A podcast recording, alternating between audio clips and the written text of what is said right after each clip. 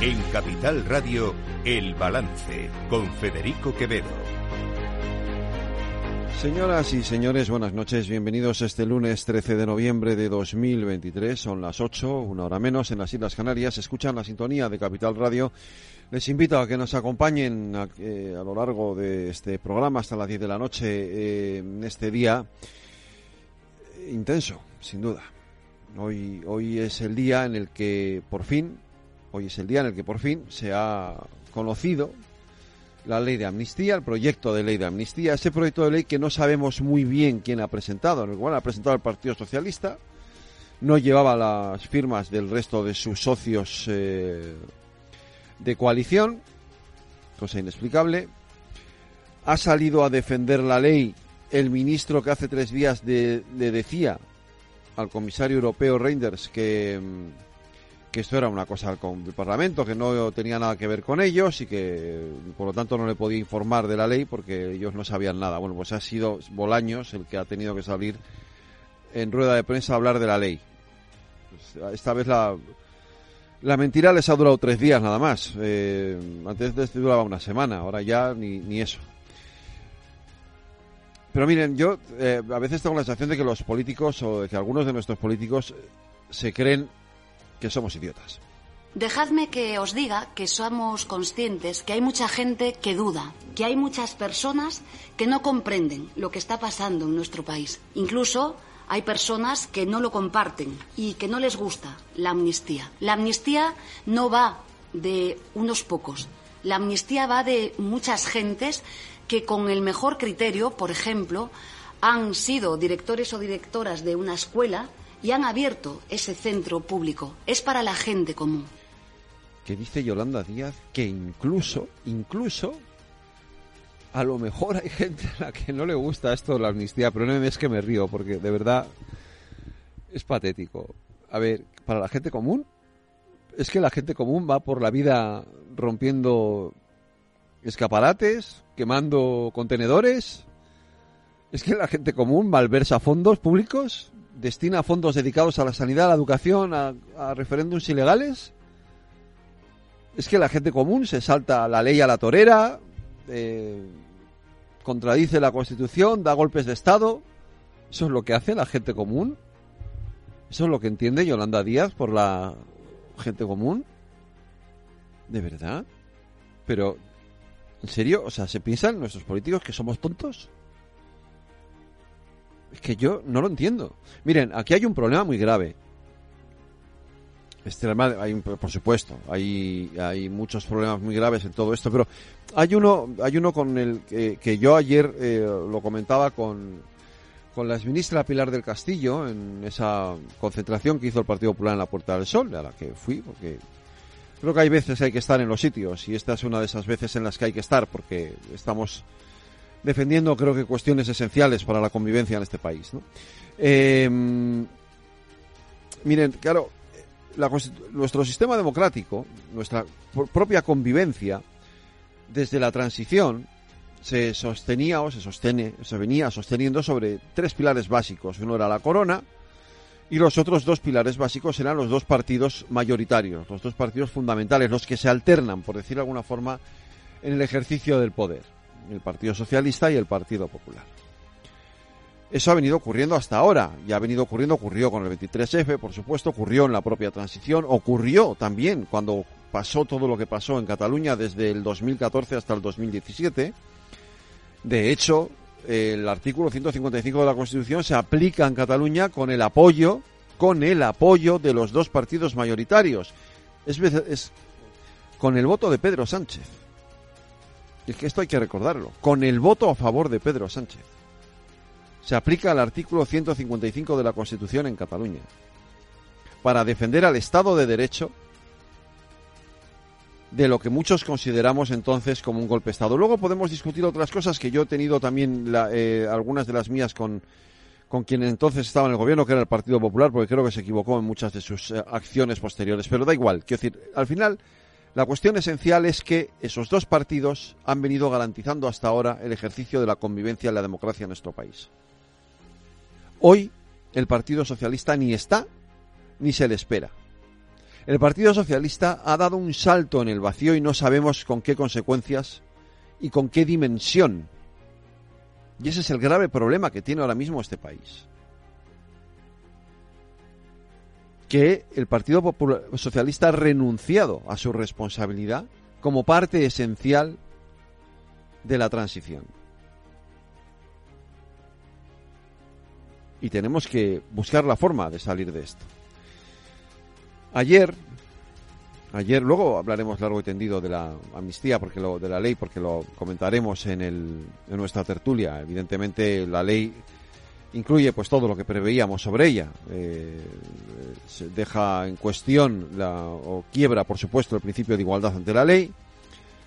Eh, se incluyen todo tipo de delitos, de terrorismo, de malversación, de, de, corrupción. decía Bolaños, por cierto, otra. ¿eh? no va a haber delitos de corrupción en el, la amnistía. Hay delitos de corrupción en la amnistía. En fin, todo lo que preveíamos, todo lo malo que preveíamos en la ley de amnistía, ahí está en la ley de amnistía. Pero déjenme, porque ayer efectivamente se produjeron esas eh, manifestaciones en las principales capitales españolas Cientos de miles de personas, por no decir millones, salieron a la calle y evidentemente esto debería de preocupar a los partidos firmantes de este pacto. Pues bueno, hay de todo. En primer lugar, queríamos hablar de las manifestaciones que hemos visto estos días. Eh, estamos constatando una vez más que España nunca ha tenido una derecha democrática, que el señor Feijó y el Partido Popular pues están demostrando que no les importa lo más mínimo la democracia y tampoco la amnistía realmente. Lo que hay en las calles son fuerzas reaccionarias lideradas por el Partido Popular que mm, están desplegando una auténtica estrategia golpista. Y hay que decirlo así, con esas palabras. Es una estrategia golpista que además lleva mucho tiempo gestándose con apoyo de grandes poderes del Estado que se resisten a aceptar su derrota electoral, que no respetan el mandato de las urnas y que se están empleando a fondo para intentar que descarrile la voluntad de la mayoría eh, democrática. Su misión principal parece que está clara, que es llenar las calles de nazis y vaciar el gobierno de rojos. Llenar las calles de nazis y vaciar el gobierno de rojos. Yo no sé, esta es María Teresa Pérez, portavoz de Podemos. No sé si es tonta o se lo hace. O sea, llenar las calles de nazis y vaciar el gobierno de rojos. Pero, pero, pero esta, esta, esta chica de dónde ha salido. ¿Pero qué se cree? En la España del siglo XXI. En la España de 2023. Con este lenguaje guerra civilista. ¿Esto es lo que quieren los socios de Sánchez? ¿Esta es la convivencia que propone Sánchez? Este es el marco en el que quiere que nos movamos. De los nazis y los rojos, los fachas y los rojos. ¿Esto es lo que quiere el gobierno de verdad? ¿Esto es lo que quiere el gobierno para nuestro país, para mi país, para mi país y el de ustedes? ¿Esto es lo que quiere el presidente del gobierno? ¿Esta dicotomía entre fachas y rojos? Como si estuviéramos otra vez en la guerra del 36, pero ¿de qué estamos hablando? Menos mal que por lo menos en el PSOE todavía hay alguna voz sensata. A mí me encanta vivir en un país donde la gente se puede manifestar, puede opinar con total libertad. Y no solo eso, sino que creo que los líderes políticos tenemos que escuchar con atención, que atender, que entender por qué protesta, por qué se queja la gente. Pues claro, cuando la gente sale a la calle y lo, hace tan masivamente es para que los políticos escuchen. Y es lo que debería hacer Pedro Sánchez, por cierto.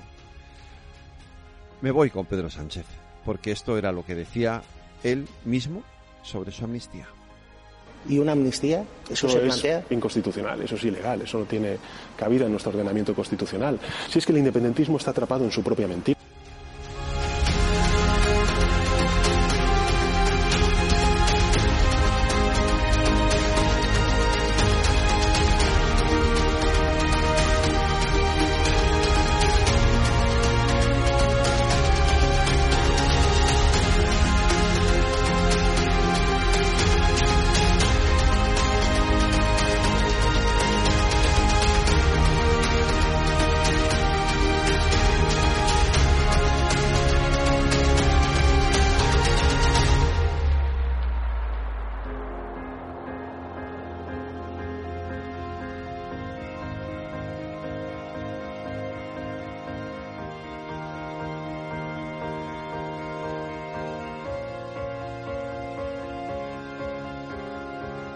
Todo el análisis de la actualidad en El Balance con Federico Quevedo.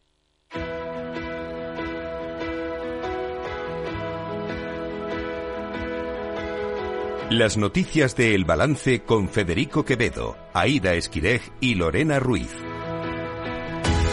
Aida Esquirej, buenas noches. Buenas noches. Lorena Ruiz, buenas noches. Buenas noches. Eh, ya sabemos, conocemos los detalles, ya por fin se ha presentado, eso sí, solo con una firma, la ley de amnistía. Bueno, el anteproyecto de ley, es una propuesta, una proposición de- del Partido Socialista, ¿no? En un documento de 23 páginas se presenta la proposición de ley orgánica de amnistía para la normalización institucional, política y social en Cataluña y se solicita que se tramite por el procedimiento de urgencia, tanta que se da a los jueces y órganos administrativos un plazo de dos meses desde la aprobación de la norma para aplicarla en su conjunto. Los recursos, sean cuales sean, no suspenderán la aplicación de la norma a la que se pueden acoger las personas que lo quieran hasta dentro de cinco años. Para Félix Bolaños, ministro de la Presidencia de España en funciones, es completamente constitucional. Es una ley que presenta el Grupo Socialista absolutamente convencido de que es impecable desde el punto de vista inconstitucional. Impecable desde el punto de vista constitucional. Que además es un paso de gigante para la convivencia y para el reencuentro en Cataluña. No solo es constitucional la ley desde el punto de vista de su contenido, sino es profundamente constitucional y respetuosa con los valores de nuestra Constitución en cuanto a su finalidad y en cuanto a su motivación. La amnistía abarca los sucesos realizados entre el 1 de enero de 2012 y hasta el día de hoy, por lo que no solo abarca la organización y celebración de la consulta y el referéndum, sino también los actos preparatorios y las protestas para permitir su celebración. El texto beneficia a todos los líderes del proceso, a los CDR procesados por terrorismo y a todos los actos vinculados a los referéndums ilegales del 9N y el 1O íntegros, por lo que no se aplica solo a esos líderes de Esquerra y Junts, sino también a directores de colegios, alcaldes, manifestantes y agentes policiales que actuaron durante el referéndum. Incluye también los actos de malversación, los de prevaricación, desobediencia, desórdenes públicos y atentado contra la autoridad. Así lo explicaba Bolaños hace unos minutos. La ley va a amnistiar las responsabilidades penales, administrativas y contables de todos los actos vinculados con el proceso soberanista que se hayan realizado entre el 1 de enero de 2012 y el día de hoy de noviembre de 2023. No solo hablamos de actos cometidos por los líderes del proceso soberanista, sino hablamos de actos que han cometido personas que no han tenido ningún protagonismo público en el proceso Además, se amnistían todas las investigaciones del Tribunal de Cuentas. Se elimina la responsabilidad contable del proceso, por lo que la reclamación económica resultante del proceso, la Fiscalía la cifra en cerca de 3,2 millones de euros, mientras Sociedad Civil Catalana la eleva a 5,1 millones de euros, quedaría perdonada. Se especifica concretamente que si hay algún procedimiento abierto, debe cerrarse con sentencia absolutoria. Todo ello justifican en el documento con el objetivo de mejorar la convivencia y para demostrar que la aplicación de la legalidad es necesaria, aunque en ocasiones no es suficiente para resolver un conflicto político sostenido en el tiempo. Por eso sostienen que es un mecanismo constitucional que no se aleja de nuestro marco legal, que no afecta al principio de separación de poderes y que supone un punto de inflexión. Y eso sí, siguen las reacciones eh, sobre todo lo que está ocurriendo. El PP pretende llevar la ley de amnistía a Europa y Vox eh, va a convocar una huelga general. El vicesecretario de Organización del PP, Miguel Tellado, ha dicho que la democracia española está amenazada por la irresponsabilidad de quien ha perdido las elecciones y, a pesar de ello, pretende seguir al frente del Gobierno de España con los votos de aquellos que quieren debilitar a España y ha calificado la ley de amnistía como una humillación a España y al Estado de Derecho. Que hoy la democracia española es una democracia más débil y que hoy los cimientos de nuestra democracia se encuentran, eh, se encuentran amenazados por el gobierno de España. Sánchez ha convertido Waterloo en la nueva capital de España. Allí se decidirá todo y desde allí se controlará absolutamente todo. Y lo cierto es que esto es una nueva humillación por permitir la humillación de nuestro Estado de Derecho, por permitir la humillación de la separación de poderes esencial en cualquier, en cualquier democracia, creo que debería irse de este país en un maletero el propio Pedro Sánchez.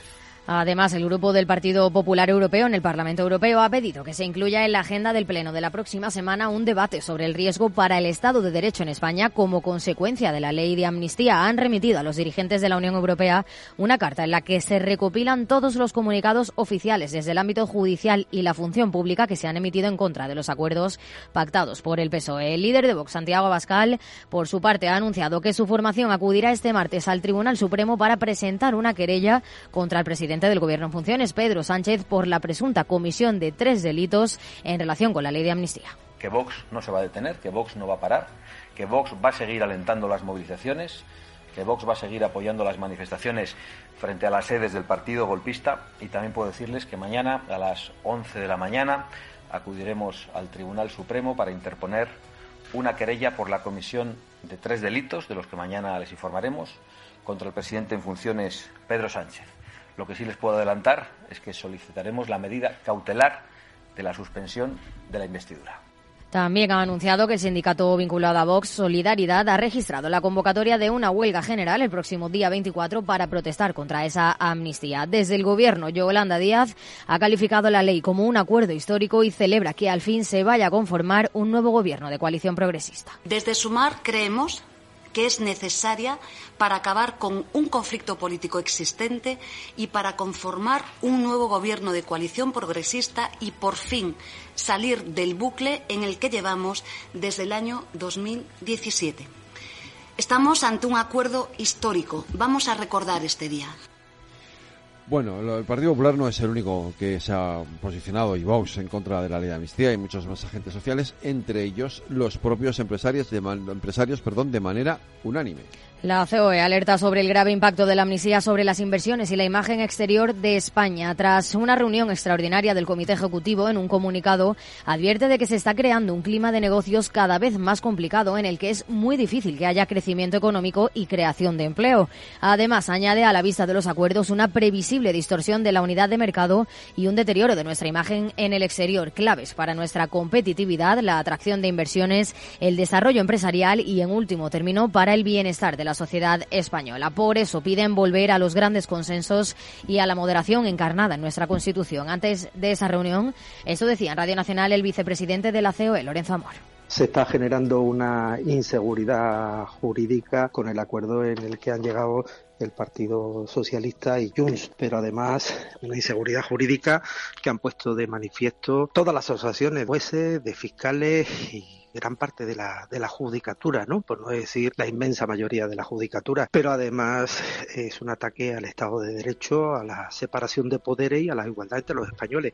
Reiteran también que los acuerdos pueden suponer un grave menoscabo a la separación de poderes y a la seguridad jurídica y consideran que afectan al principio de igualdad entre todos los españoles. Defienden además el derecho de las empresas para decidir en qué lugar desarrollar su actividad. Eso sí, creen que hay, que empezar por preservar la estabilidad institucional y jurídica. Sobre la mesa la necesidad de volver a la ortodoxia económica y el rigor presupuestario que reclama la Unión Europea. Esto por lo que corresponde a los empresarios. También los jueces siguen criticando este acuerdo de investidura.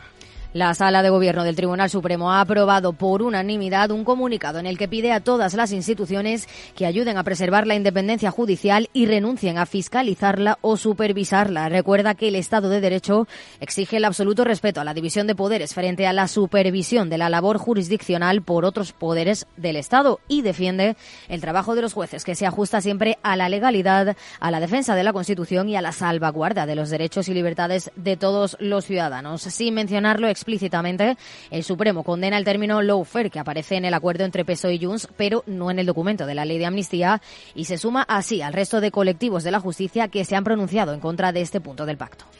Y por fin, casi dos meses después de que desde que el rey Felipe VI designara a Pedro Sánchez como candidato a la presidencia del gobierno, eh, por fin hay fecha, digo, para el debate de investidura, Lorena Ruiz. Será los días 15 y 16 de noviembre, 40 días después de que el rey propusiera a Pedro Sánchez como candidato a la presidencia del Congreso. La presidenta del Congreso, perdón, Francina Armengol, ha anunciado la fecha del debate de investidura para este miércoles y este jueves. Habiéndome transmitido que ya ha hecho toda la ronda de negociaciones con los diferentes grupos eh, políticos de este Parlamento, ya está en condiciones de poder ir al debate de investidura, por tanto he decidido convocar este debate de investidura para este miércoles y este jueves, eh, los días 15 y 16 de noviembre.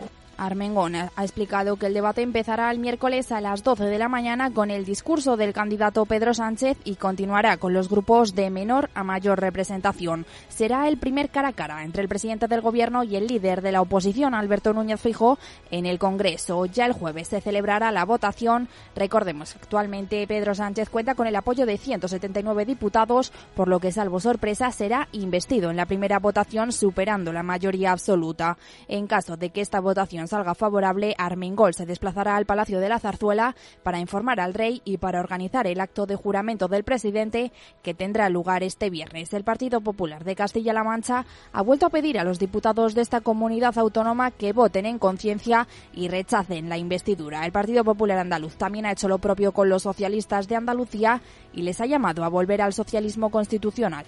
Yo no le pido a los diputados socialistas que dejen de ser socialistas, porque les respeto muchísimo. Le pido a los diputados socialistas que vuelvan al socialismo constitucional, que no es lo mismo que lo de Sánchez. Por lo tanto, yo lo que le pido en este caso a los diputados socialistas es que no permitan este atropello, no permitan, eh, desde luego, esta indignidad ni este chantaje del independentismo, porque en política, sea el sillón que sea, no vale todo. El vicesecretario de Organización del Partido Popular, Miguel Tellado, ha denunciado que la fecha de investidura no la ha puesto la presidenta del Congreso y ni siquiera el Gobierno, sino que la han puesto los independentistas. La fecha ni siquiera la ha puesto el gobierno, ni siquiera la ha puesto Sánchez. La fecha la han puesto desde Waterloo, ahora que el prófugo y sus compañeros de partido ya han conseguido su impunidad y todo lo que le exigían a Pedro Sánchez para investirlo presidente. Y en Vox van más allá. Su líder, Santiago Abascal, ha anunciado que van a solicitar suspender el debate de investidura. Hoy se ha conocido, esta misma mañana, el anuncio de los días en los que celebrará la investidura golpista y precisamente hoy pasamos de, de, solicitar a exigir a nuestros socios en las regiones donde compartimos gobiernos de que convoquen inmediatamente movilizaciones institucionales. Por encima de los partidos solicitaremos la medida cautelar de la suspensión de la investidura. En el otro lado de la balanza, la líder de Sumar, Yolanda Díaz, ha celebrado que por fin haya fecha para celebrar la investidura. Sin embargo, en Podemos han reclamado tener su lugar en el debate y poder intervenir al margen de Sumar. Lo ha pedido su coportavoz Pablo Fernández. Ya se nos dejó sin, sin intervenir en la investidura de, de Fijó y, por supuesto, Podemos eh, quiere tener voz y quiere intervenir en la investidura de Pedro Sánchez. Pues la Audiencia Nacional asume la investigación sobre el tiroteo. Cambiamos de tema. Vidal Cuadras, Lorena. Finalmente, la Audiencia Nacional se hará cargo de la investigación abierta tras el disparo que recibió Alejo Vidal Cuadras en pleno centro de Madrid el pasado jueves, y es que considera que podrá tratar, podría tratarse de un atentado terrorista. El asunto se ha declarado secreto, aunque se sabe que el magistrado ha acordado incoar diligencias previas al considerar que los hechos podrían tratarse de un delito de tentativa de asesinato de naturaleza terrorista. Recordemos que el propio Vidal Cuadras aseguró desde el hospital que detrás del disparo estaba el gobierno iraní debido a la relación del expolítico con la oposición del régimen. Hoy ha salido de Gaza, por fin, un primer grupo de españoles, 40 nada menos, a través del paso de Rafa. Pues así lo ha confirmado el ministro de Exteriores, José Manuel Álvarez, que ha asegurado que en un primer grupo de españoles han pasado el punto de control palestino y están ya en Egipto. Les confirmo que el primer grupo de 40 hispano-palestinos 33 hispano-palestinos en concreto y siete familiares de ellos ya han cruzado definitivamente eh, el punto de control egipcio en la frontera entre Gaza y Egipto eh, por el punto de Rafah. Se encuentran ya en autobuses con eh, personal de la Embajada de España dirigiéndose hacia el Cairo. Según el ministro, los ciudadanos serán trasladados a España en un avión militar en los próximos días. Asimismo, ha anunciado que mañana saldrán otros 80 españoles. En total hay unos 180 españoles en Gaza que están esperando salir de la franja. Mientras tanto, las autoridades palestinas cifran los muertos en más de 11.100. El alto representante de la Unión Europea para Política Exterior, Josep Borrell, ha defendido el Frente Común de la Unión Europea para pedir pausas humanitarias inmediatas y más ayuda en la franja de Gaza. La Comisión la Unión Europea ha reaccionado aumentando la ayuda humanitaria. La presidenta von der Leyen ha demostrado una extraordinaria preocupación por la suerte de los gazaríes y ha aumentado, hemos aumentado, es el presupuesto comunitario quien lo financia, hasta 100 millones de euros nuestra ayuda. Pero claro, la ayuda tiene que llegar. No sirve de nada amontonar camiones en la frontera si estos no pueden entrar dentro. Borrell ha presentado la posición pactada de la Unión Europea en la que piden la máxima contención a Israel y apuestan por el equilibrio entre pedir que se respete el Estado de Derecho por parte de Israel y denunciar el uso de hospitales civiles como escudos humanos por parte de Hamas. ¿Y cómo han cerrado los mercados, Aida?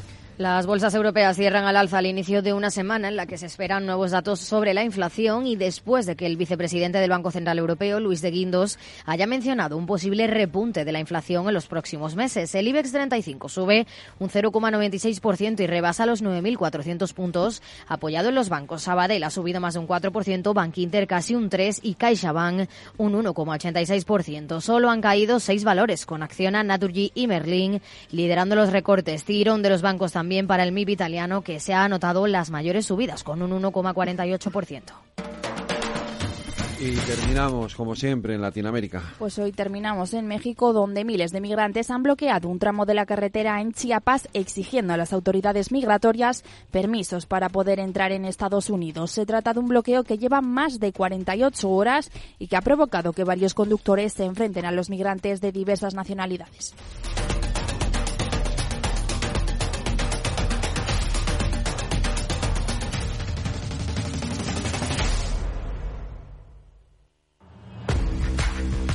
Oye, pensando cómo ahorrar en momentos como este, con los precios por las nubes. Y todavía no conoces XTB, una nueva forma de invertir pensada para todos. Desde solo 5 euros y cero comisiones hasta 100.000 euros al mes para invertir en acciones y ETFs. Con XTB tu dinero está depositado en bancos españoles y tu broker es uno de los más respetados del mundo, regulado por la CNMV y los principales organismos internacionales. Y con oficina propia en Madrid desde el año 2008. Entra en xtb.com. Recuerda, xtb.com. A partir de 100.000 euros al mes, la comisión es del 0,2%, mínimo 10 euros. Invertir implica riesgos.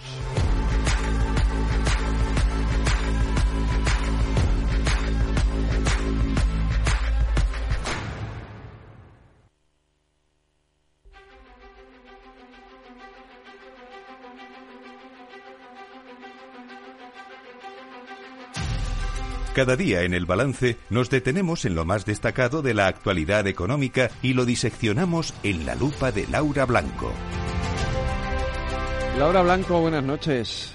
Buenas noches, Federico, ¿qué tal? Muy bien, bueno, vamos a desintoxicar un poco porque hay todo un mundo más allá de la amnistía, de la investidura y todas estas cosas. Y hoy, por ejemplo, Laura Blanco, estabas entregando unos premios. Bueno, pues entregando los primeros premios del Instituto de Estudios Económicos, que, ojo, tiene 44 años de historia, ¿eh? que se dice pronto. El Instituto nació en el 79, Federico, y ha publicado más de 400 estudios. La verdad es que ha sido un acto, un acto emotivo eh, en el que se ha puesto en valor, bueno, pues toda la labor de investigación del Instituto de Estudios Económicos, que ya sabéis que preside, preside Íñigo eh, Fernández de Mesa. se ha premiado a periodistas, también se, ha también se ha premiado a Cristina Herrero, a la presidenta de, la IREF. Y te aseguro que ha sido muy emotivo entender cómo fue su trayectoria económica, cómo acabó estando detrás de la creación del Fondo de Liquidez Autonómica, cómo acabó estando detrás de la creación de la IREF que ahora preside. Y ha sido muy importante como ella nos ha recordado que muchas veces nos eh, equivocamos y confundimos o mezclamos dos términos, lo público con lo gubernamental. Ella es una defensora, y lo ha dicho al recibir el premio a su trayectoria económica, una gran defensora de lo público y reconoce que dice que se ha encontrado con grandes profesionales económicos en el ámbito público que han trabajado las horas que ha hecho falta y da a entender y ha pedido que no confundamos precisamente, bueno, pues lo público con un gobierno, ¿no? que, que, no siempre es lo mismo. Bueno, y ha sido muy interesante también escuchar a Antonio Garamendi, porque estábamos celebrando los premios justo después de la emisión del comunicado que hoy ha hecho eh, la COE pidiendo o temiendo que en España no tengamos separación de poderes o, seguridad eh, jurídica, que esté empeorando eh, un clima complicado de negocio eh, para las empresas, la importancia de preservar la paz, la paz social. Y realmente el mensaje, estos serán unos premios, Federico, quizás lo importante de lo que Garamendi ha dicho aquí es cómo va a seguir trabajando por los empresarios y por eh, la creación de riqueza eh, detrás de la cual están eh, todas las empresas y cómo la COE va a seguir trabajando, bueno, pues desde la libertad de, las instituciones, que al final es necesario en este entorno tan complejo que estamos atravesando, que estamos viviendo. Garamendi, después de la, la, emisión del comunicado y de la reunión de la COE, no ha hecho declaraciones, pero imagino que ahí sí que se ha sentido un poquito más eh, libre, ¿no? De poder hacer algún comentario, ¿no? Bueno, a ver, en este evento, claro, ha salido mucho eh, la palabra eh, libertad, la palabra seguridad jurídica, se ha puesto en valor el, el, trabajo que hace el Instituto de Estudios Económicos para explicar eh, qué le pasa a la economía. Fíjate, el propio Garamendi nos decía, mira, cuando a una empresa le va mal, declara el concurso de acreedores. Cuando a un Estado le va mal, tiene déficit, ¿no? Y algo la presidenta de la IREF aquí, que nos advierte cada dos por tres del déficit y a sabiendas de todos los frentes abiertos que tenemos en las cuentas públicas, bueno, pues sí, la verdad es que es importante. En el Instituto de Estudios Económicos depende de la COE, estamos en la sede de la COE y aquí Garamendi, bueno, pues al final está en su casa. Eh, bueno, desde la presidenta de la EBE, eh, Alejandra eh, Kindelan, hemos visto por aquí a, Juan Iranzo, a máximos responsables de Airbus, de, BNP Paribas, de Macro, del grupo alemán de, distribución. La verdad es que un encuentro, bueno, pues cariñoso, donde sobre todo se ha puesto en valor la importancia del análisis económico, de la divulgación a través de los medios de comunicación de la economía, para que entendamos todos qué es la economía que hay detrás y cómo se puede abrir el camino para que las empresas, bueno, pues hagan su trabajo, que, que, que es eh, ser productivas, crear, ganar dinero y generar puestos de trabajo. Por cierto, hablando de periodismo, que ahí le han dado le han dado el premio a dos cracks, eh, eh, si no me equivoco, del periodismo económico y entre ellos a una compañera muy joven, ¿no? Eh, Alejandra Orcese, que se llevó el premio a la periodista más joven, ¿no?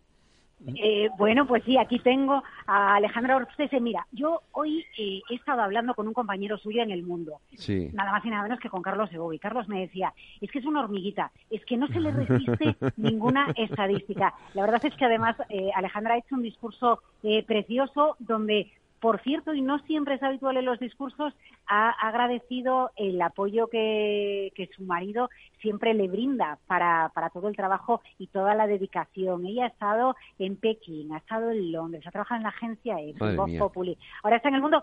Tengo a Alejandra al teléfono. Alejandra, te paso a Federico Quevedo que quiere saludarte. Hola, buenas noches, Federico. Alejandra, muy buenas noches y enhorabuena. Muchísimas gracias. Eh, Muchas gracias. Es todo un reconocimiento, ¿eh? Sí, la verdad que estoy súper contenta. Ya me lo imagino, y además para los que te seguimos de cerca en tus artículos en el mundo, en tus en tus las noticias que dan y todo lo que escribes, pues eh, la verdad es que muy merecido, ¿eh? Muchas gracias, de verdad, os lo agradezco un montón. Gracias. Eh, pues eh, a ti, Alejandra, y, ánimo, algún día si vienes a hacernos una visita un día a Capital Radio, ¿eh?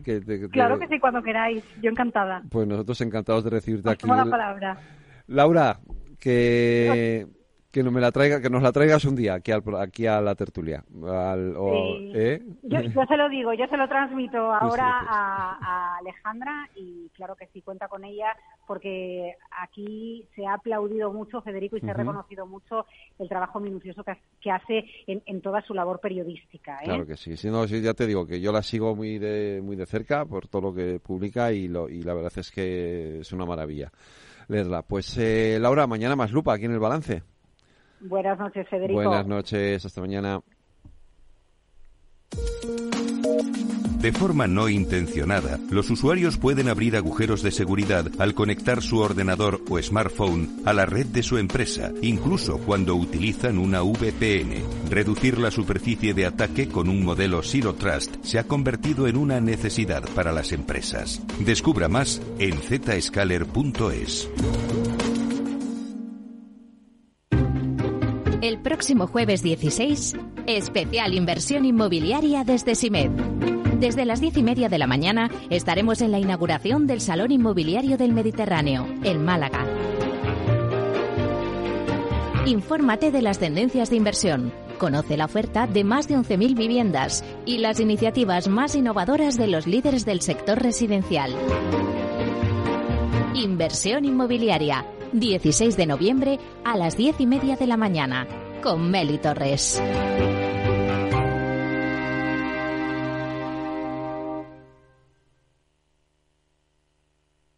¿Quieres cobrar por operar con tu dinero? Con DarwinX es posible y funciona así. Operas un universo de más de 1.500 instrumentos financieros en condiciones competitivas, con nuestro broker o a través de Interactive Brokers. Y aquí viene lo bueno. Mientras operas, construyes tu track record para nuestra gestora que te paga por tu éxito. Llevamos más de 10 años impulsando el talento. Hemos atraído más de 95 millones de dólares de capital inversor y pagamos a nuestros mejores traders cientos de miles de euros al año en comisiones de éxito. Darwinex, donde no pagas de más y cuanto mejor operas, más cobras. ¿A qué esperas? Tu capital está en riesgo. El rendimiento pasado no es una indicación de resultados futuros. Datos actualizados en agosto de 2023. El balance de los deportes con Paco Lloret. Paco Lloret, buenas noches. Hola Federico, saludos muy buenas. Menuda jornada de liga. Bueno, ha habido, ha, habido de todo. No, yo estoy contento. Tú, me imagino que no tanto. Yo, no, eh. sabía que ibas a disparar rápido hoy, pero bueno. Eh, eh, estarás de acuerdo que es un partido con un resultado engañoso. lo digo de verdad, O sea, porque yo creo que el Madrid, el Madrid no jugó tan bien, es verdad, sí. Paco, ¿tenemos algún problema con la conexión? Yo, sí, yo creo que, a ver. sí, sí, yo te oigo entrecortado. Vale. Pues te dejo, te dejo que hables tú, venga, dale. A ver, sí, sí. Vale, mejor. No, no por nada.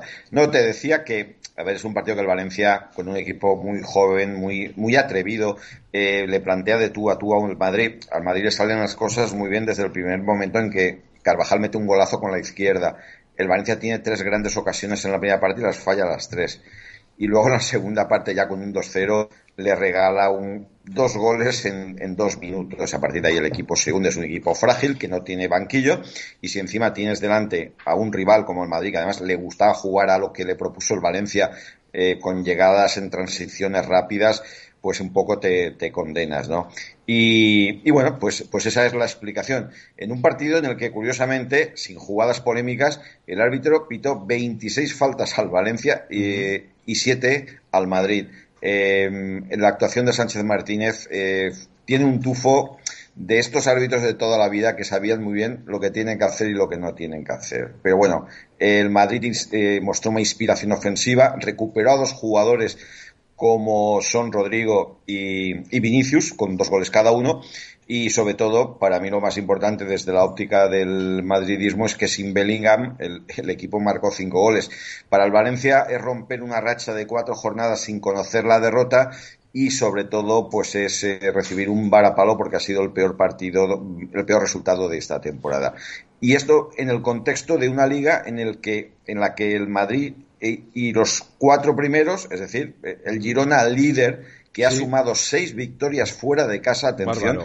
Pues, algo, algo que no, en, la historia de la primera división, solo lo han, lo han conseguido Madrid y Barça. Ni el Atleti de Bilbao, ni el Atlético de Madrid, ni el Valencia habían conseguido ganar seis partidos seguidos fuera de casa. Lo ha hecho el Girona, ¿eh? Es líder. Eh, ganó el, el, Barça con muchísimos problemas al Alavés, sufrió lo indecible y el Atlético, pues ahí está, ¿eh? con un partido menos, eh, no pierde contacto. Creo que son los cuatro equipos que ahora mismo están bueno, mejor que, el resto. Muy bien el Atleti de Bilbao, aunque el partido del viernes, no sé si lo viste, eh, fue tremendo con el Celta. El Celta es un equipo al que la desgracia le persigue. Eh, falló un penalti para un un penalti, era el 3-4 y acabó perdiendo en el último minuto con un penalti en contra 4-3 Y bueno, y el derby sevillano, que fue un partido en el que el Betis a mí me gustó más. El Sevilla no está bien. Y luego, un nombre del día es el de eh, Marcelino García Toral. Vuelve al banquillo del Villarreal y vuelve después de muchos años. No acabó bien con la familia Roche cuando fue destituido, pero mira, el paso del tiempo lima asperezas y el asturiano vuelve a tener una oportunidad. Eh, en fin, esto por lo que respecta a la jornada liga que termina hoy, eso sí, hay que recordar. No, hoy, hoy, hoy, hoy no, ah, hay no, fútbol. no, no, es verdad, hoy no hay eh, fútbol, tienes razón. Hay, hay, hay, segunda, hay de segunda división, lo que antes era la segunda división, pero no hay de primera división, es verdad, tienes razón. Sí, porque ah, sabes lo que pasa que cuando juegan selecciones, sí. eh, uh -huh. se, la jornada se acaba el domingo por la noche para evitar que los equipos que tengan internacionales pues tengan que jugar el, el lunes. Bueno, en este contexto te recuerdo que hay un partido entre el Cádiz y el Mallorca que se suspendió por bueno por porque los dos equipos tienen internacionales, uno con Israel y el otro con Kosovo. Y ahí hay un, pues, había un Matías y la liga decidió suspender el, el, es, el, partido. Y esta Así semana que, tenemos, bueno, tenemos un Chipre-España que de, de la Sí. clasificación de la Eurocopa, ¿no? Creo que es el jueves, si no me equivoco. Mm. Los dos partidos, Chipre, España y luego en Valladolid, España, Georgia. Ujú. España está ya clasificada, pero es muy importante que acabe primera de grupo y sobre todo que tenga la mejor diferencia de goles para, eh, para ser luego cabeza de serie. Estamos mejor que Escocia, España solo ha recibido tres goles, Chipre ha recibido 25. Imagínate lo que, lo que va a ser ese partido si no pasa nada, ¿no? Porque España incluso a Georgia le metió siete goles en, en Tbilisi. Así que, que vamos a ver, ¿no? Eh, y, y bueno, pues eso, no hay partidos en, en, en primera, la, la, liga se reincorpora de aquí dos semanas, pero a mí lo del Girona me tiene impactado, Sí, ¿eh? la Porque- verdad. Ujú.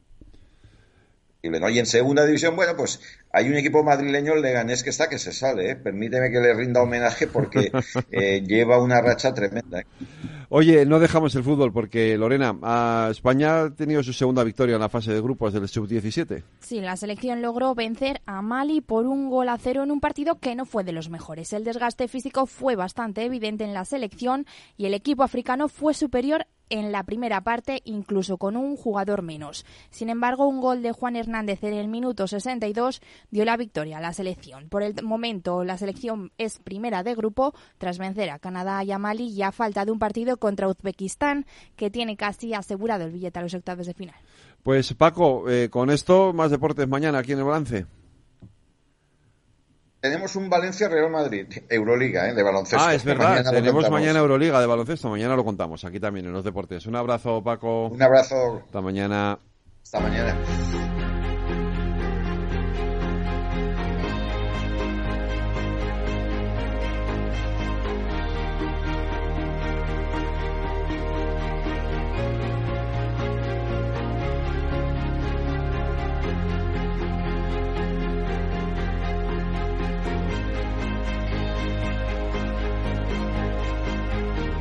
La entrevista de El Balance con Federico Quevedo.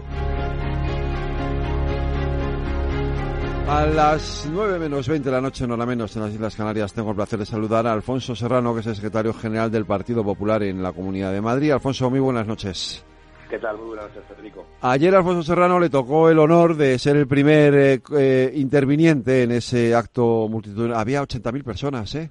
Ayer en... 80.000 es lo que dice la delegación. Yo creo que había bastantes miles más. tú, y yo, tú y yo sabemos que había bastantes más, sí. Por lo menos en el metro cuadrado en el que estaba yo debían de estar ya los 80.000, luego el resto ya no sé. Exacto. 80.000 dice la delegación Sí. y, en fin, pero bueno, oye, eh, yo creo que es bastante ridículo hacerlo. Yo, yo entiendo que es complicado hacer estimaciones cuando se trata de, de calles adyacentes en una Sí. plaza y Mm. tal, pero pero hay cosas que, que caen por su propio peso. A ver, si lo de Porque men- ayer- claro.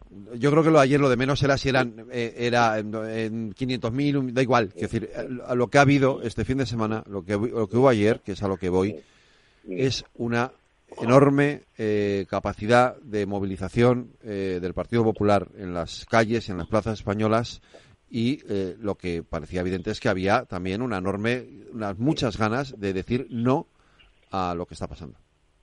Yo creo que sí, además, y, fíjese que gente Federico que, que además en las últimas 24 horas, eh, es que claro, como aquí por desgracia van pasando cosas cada día por las prisas del propio presidente en funciones, pues cada día yo creo que la indignación es mayor, ¿no? Eh, eh, pese a que ya puedan tener cerrado ese acuerdo y tengamos ya fecha para la investidura, porque ya ha decidido el señor Sánchez cuándo es, y entonces la presidenta de la Cámara ha decidido ya convocar ese pleno, ¿no? Pero realmente eh, eh, conocimos el acuerdo con Junts la semana pasada, hoy hemos conocido ese, ese texto infame de la proposición de ley de, amnistía que, que, no solo viene a ratificar las, los temores que tenían los demócratas y todos los sectores que se han pronunciado en los últimos días, que son muchos. Es que aquí la izquierda política y mediática busca eh, estigmatizar eh, el, disidente y como si todo fueran opiniones del Partido Popular o de Vox, y aquí ha habido pronunciamientos de todos los jueces y con distinción de las asociaciones, todos los fiscales, Tribunales Superiores de Justicia, audiencias provinciales, sindicatos y asociaciones de funcionarios y altos funcionarios del Estado, es decir, todo aquel que de alguna manera vela por el ordenamiento jurídico, por el Estado de Derecho en nuestro país, está escandalizado con lo que hemos visto en el día de hoy, ¿no? Y, desde luego que es algo terrible y, claro, a alguno le parecerá exagerado, ¿no? Pero desde luego que lo que está ocurriendo en nuestro país, eh, como mínimo, es una pérdida de calidad democrática que vamos a ver hasta dónde llega. Eh, sí, bueno, al final esa es la, la, la, gran pregunta, pues lo que no sabemos nadie. Tampoco, hoy, por ejemplo, esa ley se ha registrado eh, en el Congreso de Diputados solamente con los votos del perdón, con las firmas del Partido Socialista. Ni siquiera ha ido firmada por el resto de los socios del, gobierno. Sí. Lo que no sabemos si ha sido por voluntad del PSOE o por voluntad de los socios. Fíjese que yo fíjese que yo viendo cómo eh, tenemos a los partidos independentistas y a Bildu y compañía eh, esto sacándole a Sánchez todo lo que, ellos piden y tragando y tragando el presidente de gobierno de funciones, casi me da que pensar que ha sido porque ellos no han querido.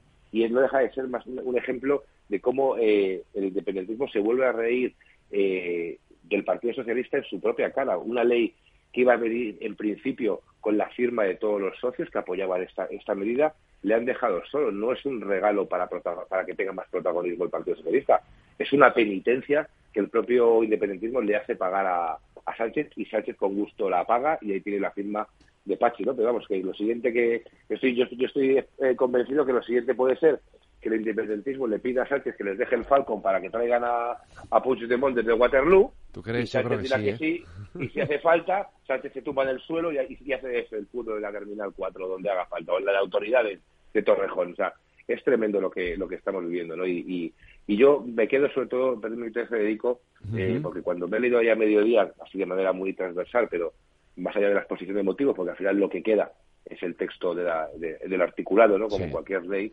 eh, es ese fatídico artículo 1, creo que es la letra D, en la que efectivamente amnistían a todos esos delincuentes y con, casos en curso que han atentado contra los funcionarios públicos, contra las autoridades y muy especialmente contra los cuerpos y fuerzas de seguridad del Estado. ¿no? Toda esa gente que durante aquellos días, aquellas semanas, velaba por el ordenamiento jurídico, por el Estado de Derecho, por nuestra Constitución, que fueron vilipendiados, atacados, quemados los coches, atacadas desde la policía. Esa gente que dio la cara por todos los españoles, esa gente ve como sus agresores van a ser eh, amnistiados por el puro interés de Sánchez de seguir siendo presidente, ¿no? Y eso es, debe ser tremendamente duro para ellos y desde luego que desde aquí nuestro apoyo y solidaridad. Eso es por un lado. Por el otro, el hecho de que se vaya a incluir o que se incluya en esa posible ley, en esa proposición de ley, eh, delitos de corrupción. Eh, bueno, es que fíjese a qué punto hemos llegado, que estamos en un país en el que si usted y yo, usted o yo, eh, cometemos malversación, robamos dinero público, prevaricamos, eh, bueno, parece que es el cargo público, pero eh, o por ejemplo eh, quemáramos un contenedor, un coche de la Guardia Civil, o diéramos un golpe, pues posiblemente nos encausarían y todo el mundo diría que tuviéramos que ir a, juicio y que, y que tuviéramos que pagar las consecuencias. Pues eso mismo lo haces diciendo hasta ayer que eras independentista y vas a estar amnistiado. Y eso, y, y eso, claro que eso quiebra de alguna manera la división de poderes y el ordenamiento jurídico y por eso ya empieza a haber preocupación eh, en Bruselas, ¿no? Es decir, esto no va de izquierdas o derechas, esto no va de que, de que Sánchez, aunque sea inédito que en España a nivel nacional un partido que pierde las elecciones pueda formar gobierno, mm. que será legal, yo no digo que no lo sea, ¿no? Pero no estamos hablando de que vaya a formar un gobierno que no nos guste con socios como Sumar. No, no, es que el precio a pagar es un precio terrible. Es decir, nunca un gobierno, nunca un partido ha pagado un chantaje semejante por alcanzar el poder. Nunca ni los acuerdos de Aznar, ni los acuerdos de, de, González, ni los de Zapatero, que fueron también eh, algunos gordos y en parte germen de lo que está ocurriendo ahora mismo. llegaron al punto de socavar eh, el Estado de Derecho y la igualdad entre españoles. Alfonso Serrano, una última cuestión, porque eh, ayer eh, Madrid obviamente dio un ejemplo de, de, movilización, además de forma muy pacífica, esto hay que recordarlo y decirlo, porque hoy hoy salía una portavoz de por ahí de Podemos diciendo que el PP quería llenar las, las plazas de nazis y sacar a los rojos del gobierno, bueno, un lenguaje absolutamente guerra civilista incomprensible, pero ¿Esto se va a quedar ahí o cómo se va, cómo se va a mantener esa tensión eh, en la sociedad eh, de aquí a, por lo menos, hasta las europeas? Bueno, en primer lugar, sí que conviene recordar que aquí quienes realmente se han manifestado siempre contra las instituciones democráticas han sido precisamente Podemos y la izquierda, ¿no? Mm. Ahora que está se está cuestionando eh, las, las movilizaciones, las manifestaciones de gente en, la, en el 99% de manera pacífica, eh, más allá de cuatro saltados que en un momento dado pueden efectivamente generar algún altercado. Aquí quien realmente eh, eh, rodeó el Congreso en una investidura de Rajoy y salió a aplaudirles fue Podemos. Y quienes se fueron a, precisamente a manifestarse en el Parlamento de Andalucía contra la investidura de un presidente legítimo como era Juan Manuel Moreno, fue la izquierda con el Partido Socialista que hasta fletó autobuses para manifestarse frente al Parlamento de Andalucía. Por lo tanto, eso vaya de un lado. Luego, que las manifestaciones como la concentración de ayer estaba todo lleno de nazis. Mire, yo vi banderas de España, vi banderas de todas las comunidades autónomas, vi banderas del colectivo LGTB también ayer en la, en la Puerta del Sol. vi todo tipo de banderas y vi gente de, de todo tipo de condición social. A partir de ahí, lo hemos dicho, desde luego que no vamos a renunciar absolutamente a ningún mecanismo democrático y legítimo para defendernos. Y ya lo hemos dicho, y desde aquí del Partido, del Partido Popular de Madrid, que a cada ataque o cada afrenta va a tener su respuesta y que no le va a salir de luego gratis esto al Partido Socialista. Está en las calles, por supuesto que seguiremos en las calles y la movilización permanente. Está en los parlamentos autonómicos donde tenemos mayoría. Tenemos el Senado que tenemos mayoría absoluta. Tenemos la Federación Española de Municipios, numerosas capitales de provincia. Tenemos la justicia que confiamos en ella y tenemos las europeas. Por lo tanto, hay un amplio abanico de posibilidades para seguir defendiendo algo tan importante. Eh, mira, yo estoy ahora mismo, estaba preparando para la semana que viene una campaña de presupuestos. Eh, eh, una vez se han presentado los presupuestos de la Comunidad de Madrid, pues, desde el punto de vista de partido, para explicar al conjunto madrileño los presupuestos. Y es algo importante, ¿no? Pero yo creo que a, veces a las generaciones políticas y en general a, a, las sociedades hay momentos en los que te toca vivir cosas muy importantes, ¿no? Y, y mi generación, nuestra generación, Federico, pues oye, eh, quizás éramos muy pequeños cuando yo, desde luego, yo soy hijo de la transición, yo nací en el 76, tú, tú me sacas algún añito más. Algunos, pero, sí, nada, poquitos, ¿eh? Dos o tres, nada Pero bueno, pero, pero, pero, hemos vivido afortunadamente en democracia, con sus luces y sus sombras, durante estos 45 años. Y han sido nuestros padres y abuelos los que tuvieron que protagonizar y estar a la altura de las circunstancias en momentos muy importantes para nuestro país. Pues ahora mismo, en España, no hay causa más importante para quienes nos dedicamos a la política y defendemos la libertad, defendemos la igualdad, y el Estado de Derecho y nuestra democracia que, defender, defender estos principios y valores y luchar democráticamente contra, contra este intento por parte del Partido Socialista de tirarlo todo por la ventana por, por algo tan grave. Ya lo hemos visto, ya empieza a haber hasta corporaciones municipales del Partido Socialista que empiezan a desmarcarse, ¿no? Por lo tanto, ojalá ese movimiento vaya a aumento y seamos capaces de hacer entrar en razón, que yo lo veo complicado, sinceramente. Pues eh, Alfonso Serrano, ojalá te, tenga razón, ojalá llegamos, llegamos a un punto de acuerdo con todo esto y podamos superar esta situación. Un abrazo muy fuerte, cuídate mucho. Muchísimas gracias, a vuestra disposición, un saludo. Superior a mí es la fuerza que me lleva en el pulso que mantengo con la oscuridad que tienen de oscuro tus ojos negros cuenta del tiempo que pasa en tu La tertulia de El Balance con Federico Quevedo. Que yo sé que la sonrisa que se dibuja en mi cara tiene que ver con la brisa que abanica tu mirada tan despacio tan deprisa, tan normal y tan extraña. Qué bonito es esto, Iraskire. Mazo, ¿eh? eh temazo de estopa, ¿no? Vamos, ¿Eh? Vamos donde los haya. Hoy ¿eh? cumple 45 años José que es uno de los dos. Claro, el otro es David. Bueno, sí, claro, es uno de los dos, evidentemente. Pues cumple José. Hoy cumple José. Pues felicidades, José, por, ese por este cumpleaños. No lo, no, lo, no lo identifico, la verdad. no sé, con la voz ya me cuesta un poco. Eh, pues con la música de Estopa, eh, con, eh, vamos a conocer los temas de la tertulia de hoy. Hola tertulianos, ya tenemos fecha para la investidura. Esta era sin duda la noticia más esperada. He decidido convocar este debate de investidura para este miércoles y este jueves, eh, los días 15 y 16 de noviembre. ¿Qué esperáis? ¿Creéis que va a ser un paseo triunfal para Sánchez o sus socios le van a sacar los colores? Y mientras tanto, por mucho que el gobierno insista en la guerra de cifras, el éxito de convocatoria de las manifestaciones contra la amnistía es inapelable.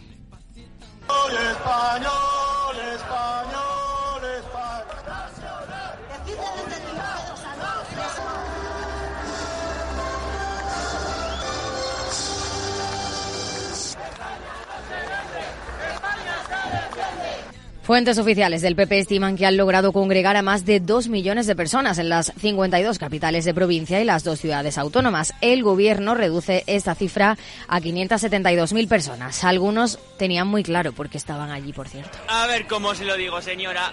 El presidente de España acaba de iniciar un golpe de Estado en... ¿Por qué? El golpe de Estado porque se ha saltado la, las...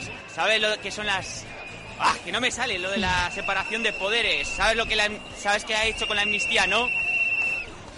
Ha hecho un proceso para cambiar el sistema de condena a los independentistas catalanes que han hecho lo del lo del 11 lo del 11 de octubre y como consecuencia y como consecuencia pues ah, es que no me sale, lo siento.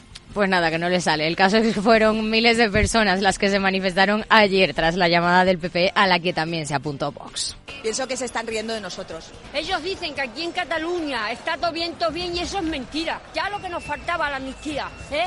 Salimos a la calle porque España está en riesgo. Está en riesgo la democracia. Está en riesgo el Estado de Derecho. Toda España debe salir a la calle inmediatamente. Eh, España no está en venta y con este tiparraco hemos dejado de ser libres ya. Vamos hacia una dictadura. Ha sido la primera movilización de este tipo en todo el territorio nacional que convocaba el PP y Feijóo la ha utilizado para reclamar elecciones. Puso este domingo las luces largas y apunta a las próximas europeas. Según remachan desde la Dirección Popular, será el primer plebiscito sobre la amnistía de Sánchez a Puigdemont. No nos vamos a callar. No nos callaremos hasta hablar en unas elecciones y que todos podamos otra vez votar porque lo que se está haciendo es lo contrario de lo que hemos votado. ¿Por qué le tenemos miedo a unas elecciones? ¿Por qué le tienen miedo a las urnas? Las bases de Junts aprobaban el acuerdo con un 86% de apoyos mientras se sucedían las manifestaciones contra las cesiones de Sánchez. Hoy ya conocemos los detalles y Bolaños dice que aquellos que protestaban hoy ya se pueden tranquilizar. Comprendemos perfectamente que haya personas que en estos días hayan podido tener alguna preocupación con la ley de amnistía, pero hoy cuando la hayan leído se habrán tranquilizado y habrán visto que es una norma constitucional que busca claramente mejorar la convivencia en nuestro país. Se beneficiarán los fugados, condenados, el círculo de Puigdemont, los investigados, Tsunami Democratic, los CDR, alcaldes y concejales, activistas y policías. Hay de dinero ni hablamos. También se elimina la responsabilidad contable del proceso. ¡Viva el vino!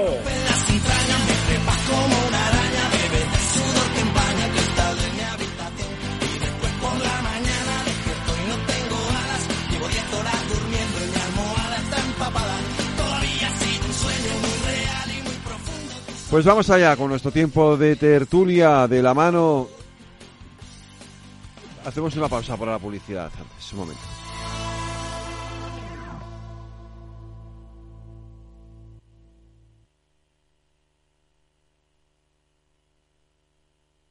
Este es un mensaje para todos los oyentes de radio y es solo para decir gracias. Gracias por dedicarnos tres horas cada día. Gracias por escucharnos en casa, en el coche, en el trabajo, en un móvil o donde sea, en directo o en podcast. Gracias por tu fidelidad, porque gracias a ti, la radio sigue siendo un gran medio, el más creíble, en el que más confías y el que mejor te informa y entretiene. El medio del día a día, de la actualidad al instante y que te acompaña siempre estés donde estés. Radio Value, la asociación de radios comerciales comerciales te da gracias a ti.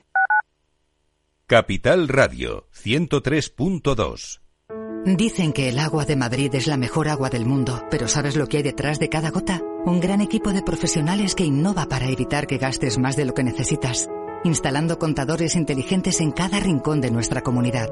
Porque no solo te ofrecemos la mejor agua, sino también el mejor servicio. Canal de Isabel II, cuidamos el agua. En la Comunidad de Madrid tenemos un compromiso, erradicar la violencia contra la mujer. Servicios de atención psicológica, profesionales de asistencia jurídica, recursos de atención social, atención a los menores, forman una amplia red de recursos con la que contamos para atender a todas las mujeres que sufren violencia. Pacto de Estado contra la Violencia de Género, Ministerio de Igualdad, Comunidad de Madrid. Capital Radio. Diez años contigo.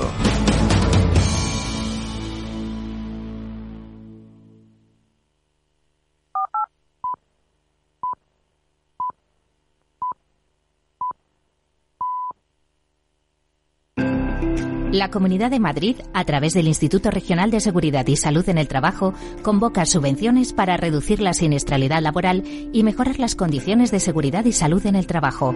Destinará un millón y medio de euros a empresas y autónomos de la región en especialidades preventivas, más del doble que en 2022. Las líneas de ayuda cubrirán todas las especialidades preventivas, también los gastos para la mejora de las condiciones de trabajo relacionadas con la seguridad, higiene industrial, ergonomía y psicosociología aplicada, además de los gastos en sensibilización y formación preventiva. La tramitación se realizará exclusivamente por medios electrónicos. Para ello necesitas disponer de uno de los sistemas de firma electrónica reconocidos por la Comunidad de Madrid. El plazo finaliza el 15 de noviembre. Más información en el 971 31 23 o en el correo electrónico irsst.subvenciones@madrid.org. Comunidad de Madrid. La tertulia de El Balance con Federico Quevedo.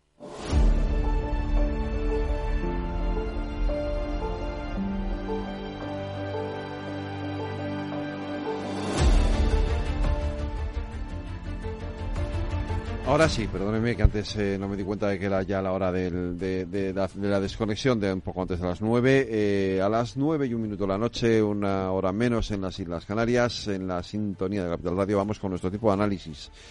Con Cristina López Cobo, buenas noches. Buenas noches. Eh, David Álvaro, buenas noches. Muy buenas noches. Isa Martínez Rivas, buenas noches. Buenas Y Quique Núñez, eh, diputado en la Asamblea de Madrid, buenas noches. Muy buenas noches.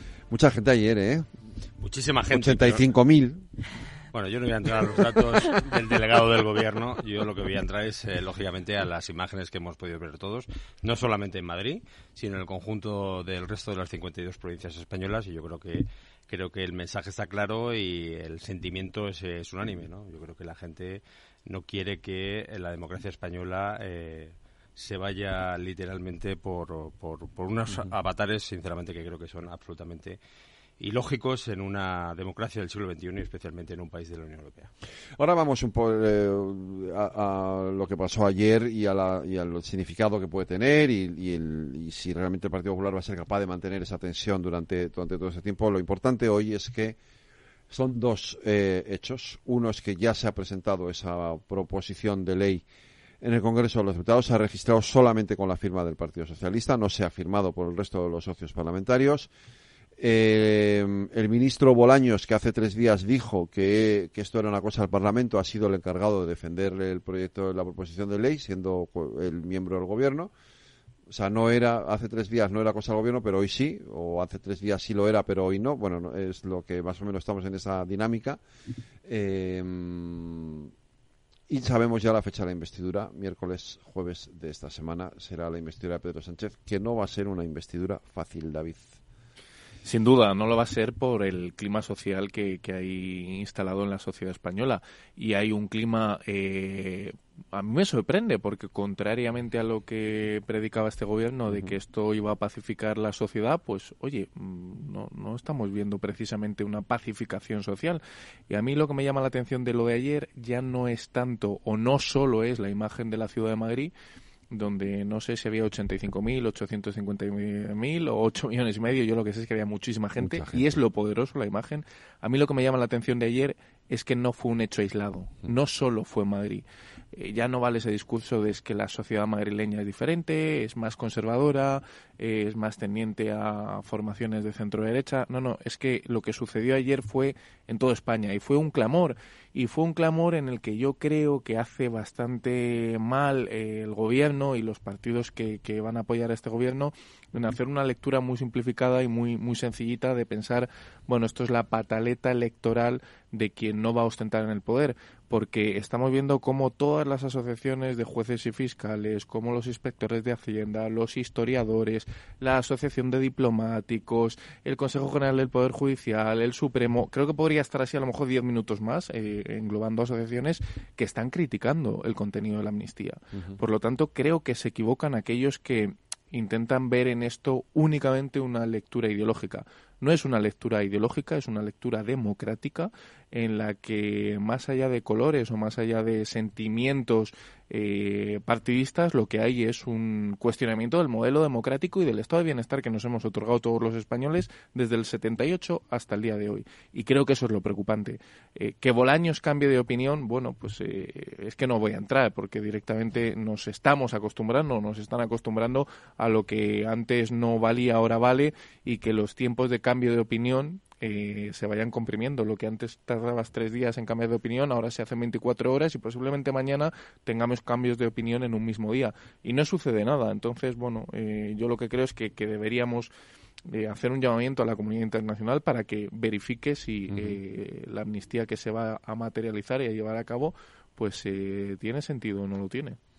Isa que... a ver, Isa está hoy en minoría, o sea que ah, me la cuidáis, por ¿eh? Favor, por hablar. vale. No, hay bastantes cosas interesantes que, que, ha dicho él antes, pero yo sí que creo que es una cuestión política ideológica no partidista, porque al final es un issue político, hablando desde el tecnicismo, que es una cuestión transversal, ¿no? Siempre el issue político de la unidad de España eh, activa Mm, a votantes de diferentes partidos políticos o que varían, ¿no? que pivotan según la circunstancia política, social y económica, pero sí que es evidentemente una cuestión política y una cuestión ideológica para la propia visión y la percepción del mundo de individual y colectiva de las personas, ¿no? Eh, a mí no me extraña las cifras que, ha habido en España en las concentraciones del Partido Popular, las que ha convocado, las que convocó el domingo, porque como mínimo se deberían salir a la calle 8 millones de personas, que son los votos que ha tenido el Partido Popular, ¿no? Se supone. A partir de ahí tiene ese techo que más o menos, pues pues eso, ¿no? Sí que creo que es importante que, que se escuche, porque las manifestaciones están para ello, al margen que los gobiernos quieran o no, independientemente de la ideología y del partido político. Pero al final, eh, la situación que tenemos es una situación, eh, para mí, eh, desde la estrategia política que se puede llamar política oportunista, oportunista política, como se quiera definir, ya y según la valoración individual de cada uno, según su ideal político y de mundo imaginario, ¿no? Pero que requiere de audacia, ¿no? Y sobre todo em, de lo que se habla es de ese cuestionamiento, no tanto para mí de la democracia, sino del cuestionamiento de pilares fundamentales de la democracia, ¿vale? Pero no en el sentido negativo, que, el resto de mis compañeros van a poner en la mesa, ¿no? Eh, sino en un sentido positivo, porque al final la construcción de un país es mediante el diálogo y la negociación. Y, y, habrá momentos en los que sean más duros y más agridulces, pero es ahí en esos momentos donde la clase política tiene que tener valentía para plantear el modelo de país y, y solucionar, en este caso, para mí, una cuestión territorial que, que lleva lastrando décadas. Y al final, después de más de 40 años, pues también está bien eh, poner en entredicho qué construcción hemos hecho, pero sobre todo cuál es el siguiente paso para construir, eh, para seguir construyendo esa convivencia pacífica y de reencuentro total en España, ¿no? Esa es la unidad de España, la convivencia y el diálogo. Pero bueno, Cristina y Quique. Yo hoy no voy a decir nada. bueno, de, primero en cuanto al tema de las cifras, yo creo que eh, cuando nos manifestamos eh, no quiere decir que tengan que salir todos los millones de personas que han votado. Tú vienes de una manifestación ahora y no creo que estuviesen todos los votantes del Partido Socialista de la Comunidad de Madrid. Estaría una representación como pasa siempre, ¿no? Creo que más de dos millones de personas en la calle en toda España diciéndole no a Sánchez es un número lo suficientemente eh, importante como para que se le haga caso. Y, bueno, y al final lo que ayer pasó es que le dijimos eso, le dijimos no a Sánchez y que, y que queremos votar porque en ningún momento se nos habló de amnistía, de condenación de la deuda, de, del lawfare, que nos van a volver locos ahora porque ahora, ahora lo quitan, ahora lo ponen, ahora no está. La, realidad es que está en un acuerdo y que está firmado y que viene explícitamente además, ¿no? Entonces, bueno, además eh, hay, hay un problema con, con esto que eh, es que este es solo el principio, porque luego se van a tener que ir aprobando unos presupuestos generales cada año. Entonces, cada año vamos a estar sometidos a las exigencias de los independentistas que van a ir eh, pidiendo y, y pidiendo y pidiendo, ¿no?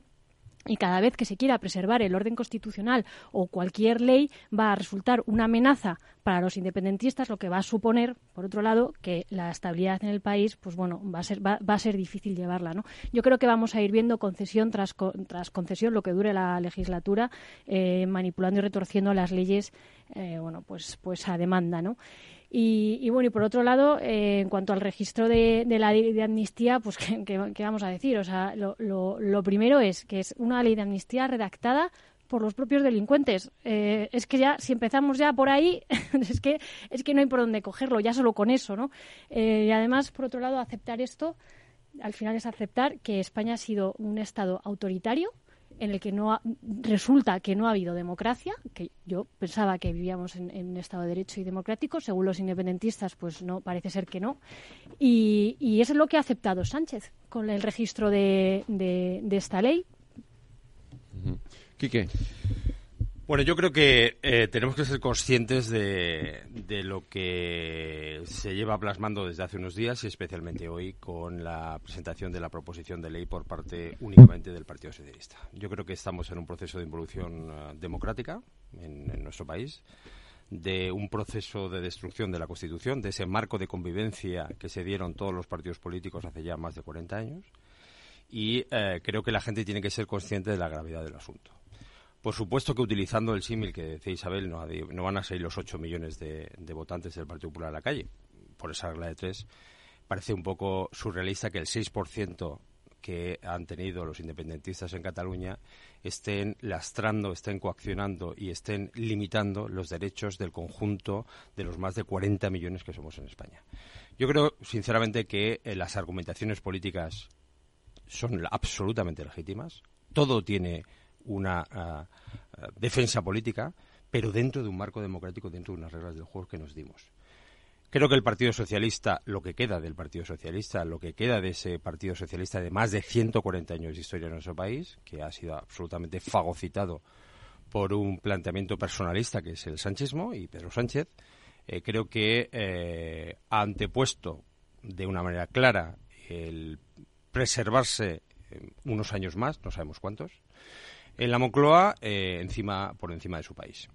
Y lo único que espero y deseo, lo digo abiertamente porque creo que de la lectura sosegada de la ley, digo una lectura sosegada, no la que ha hecho el señor Bolayos, que, eh, que creo que ha hecho una lectura diferente a la que ha hecho el común de los mortales, uno se da cuenta de la gravedad del asunto. Y la única posibilidad que tiene este país es que las instituciones europeas puedan parar este atraco permanente y constante al cual nos va a someter Pedro Sánchez durante los próximos años. No sé si uno, no sé si son dos o desgraciadamente cuatro.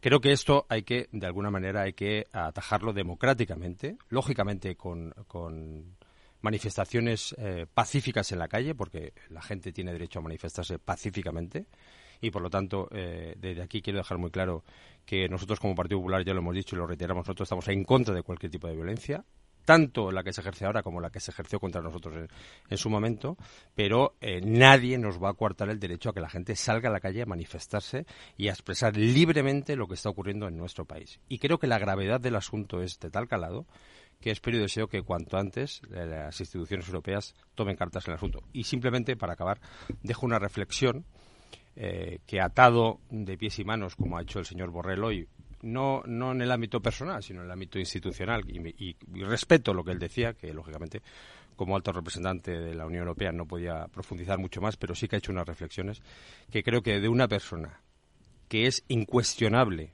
su pertenencia a un partido político, a unas defensas del ideal de la izquierda, ha dejado hoy claro y puesto encima de la mesa sobre lo que está ocurriendo en nuestro país.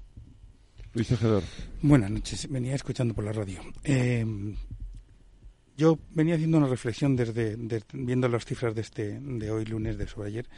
Decía, con relación a lo que decía Isa, voy a ser bueno, que he oído al jefe que ha dicho que no nos metamos mucho con ella.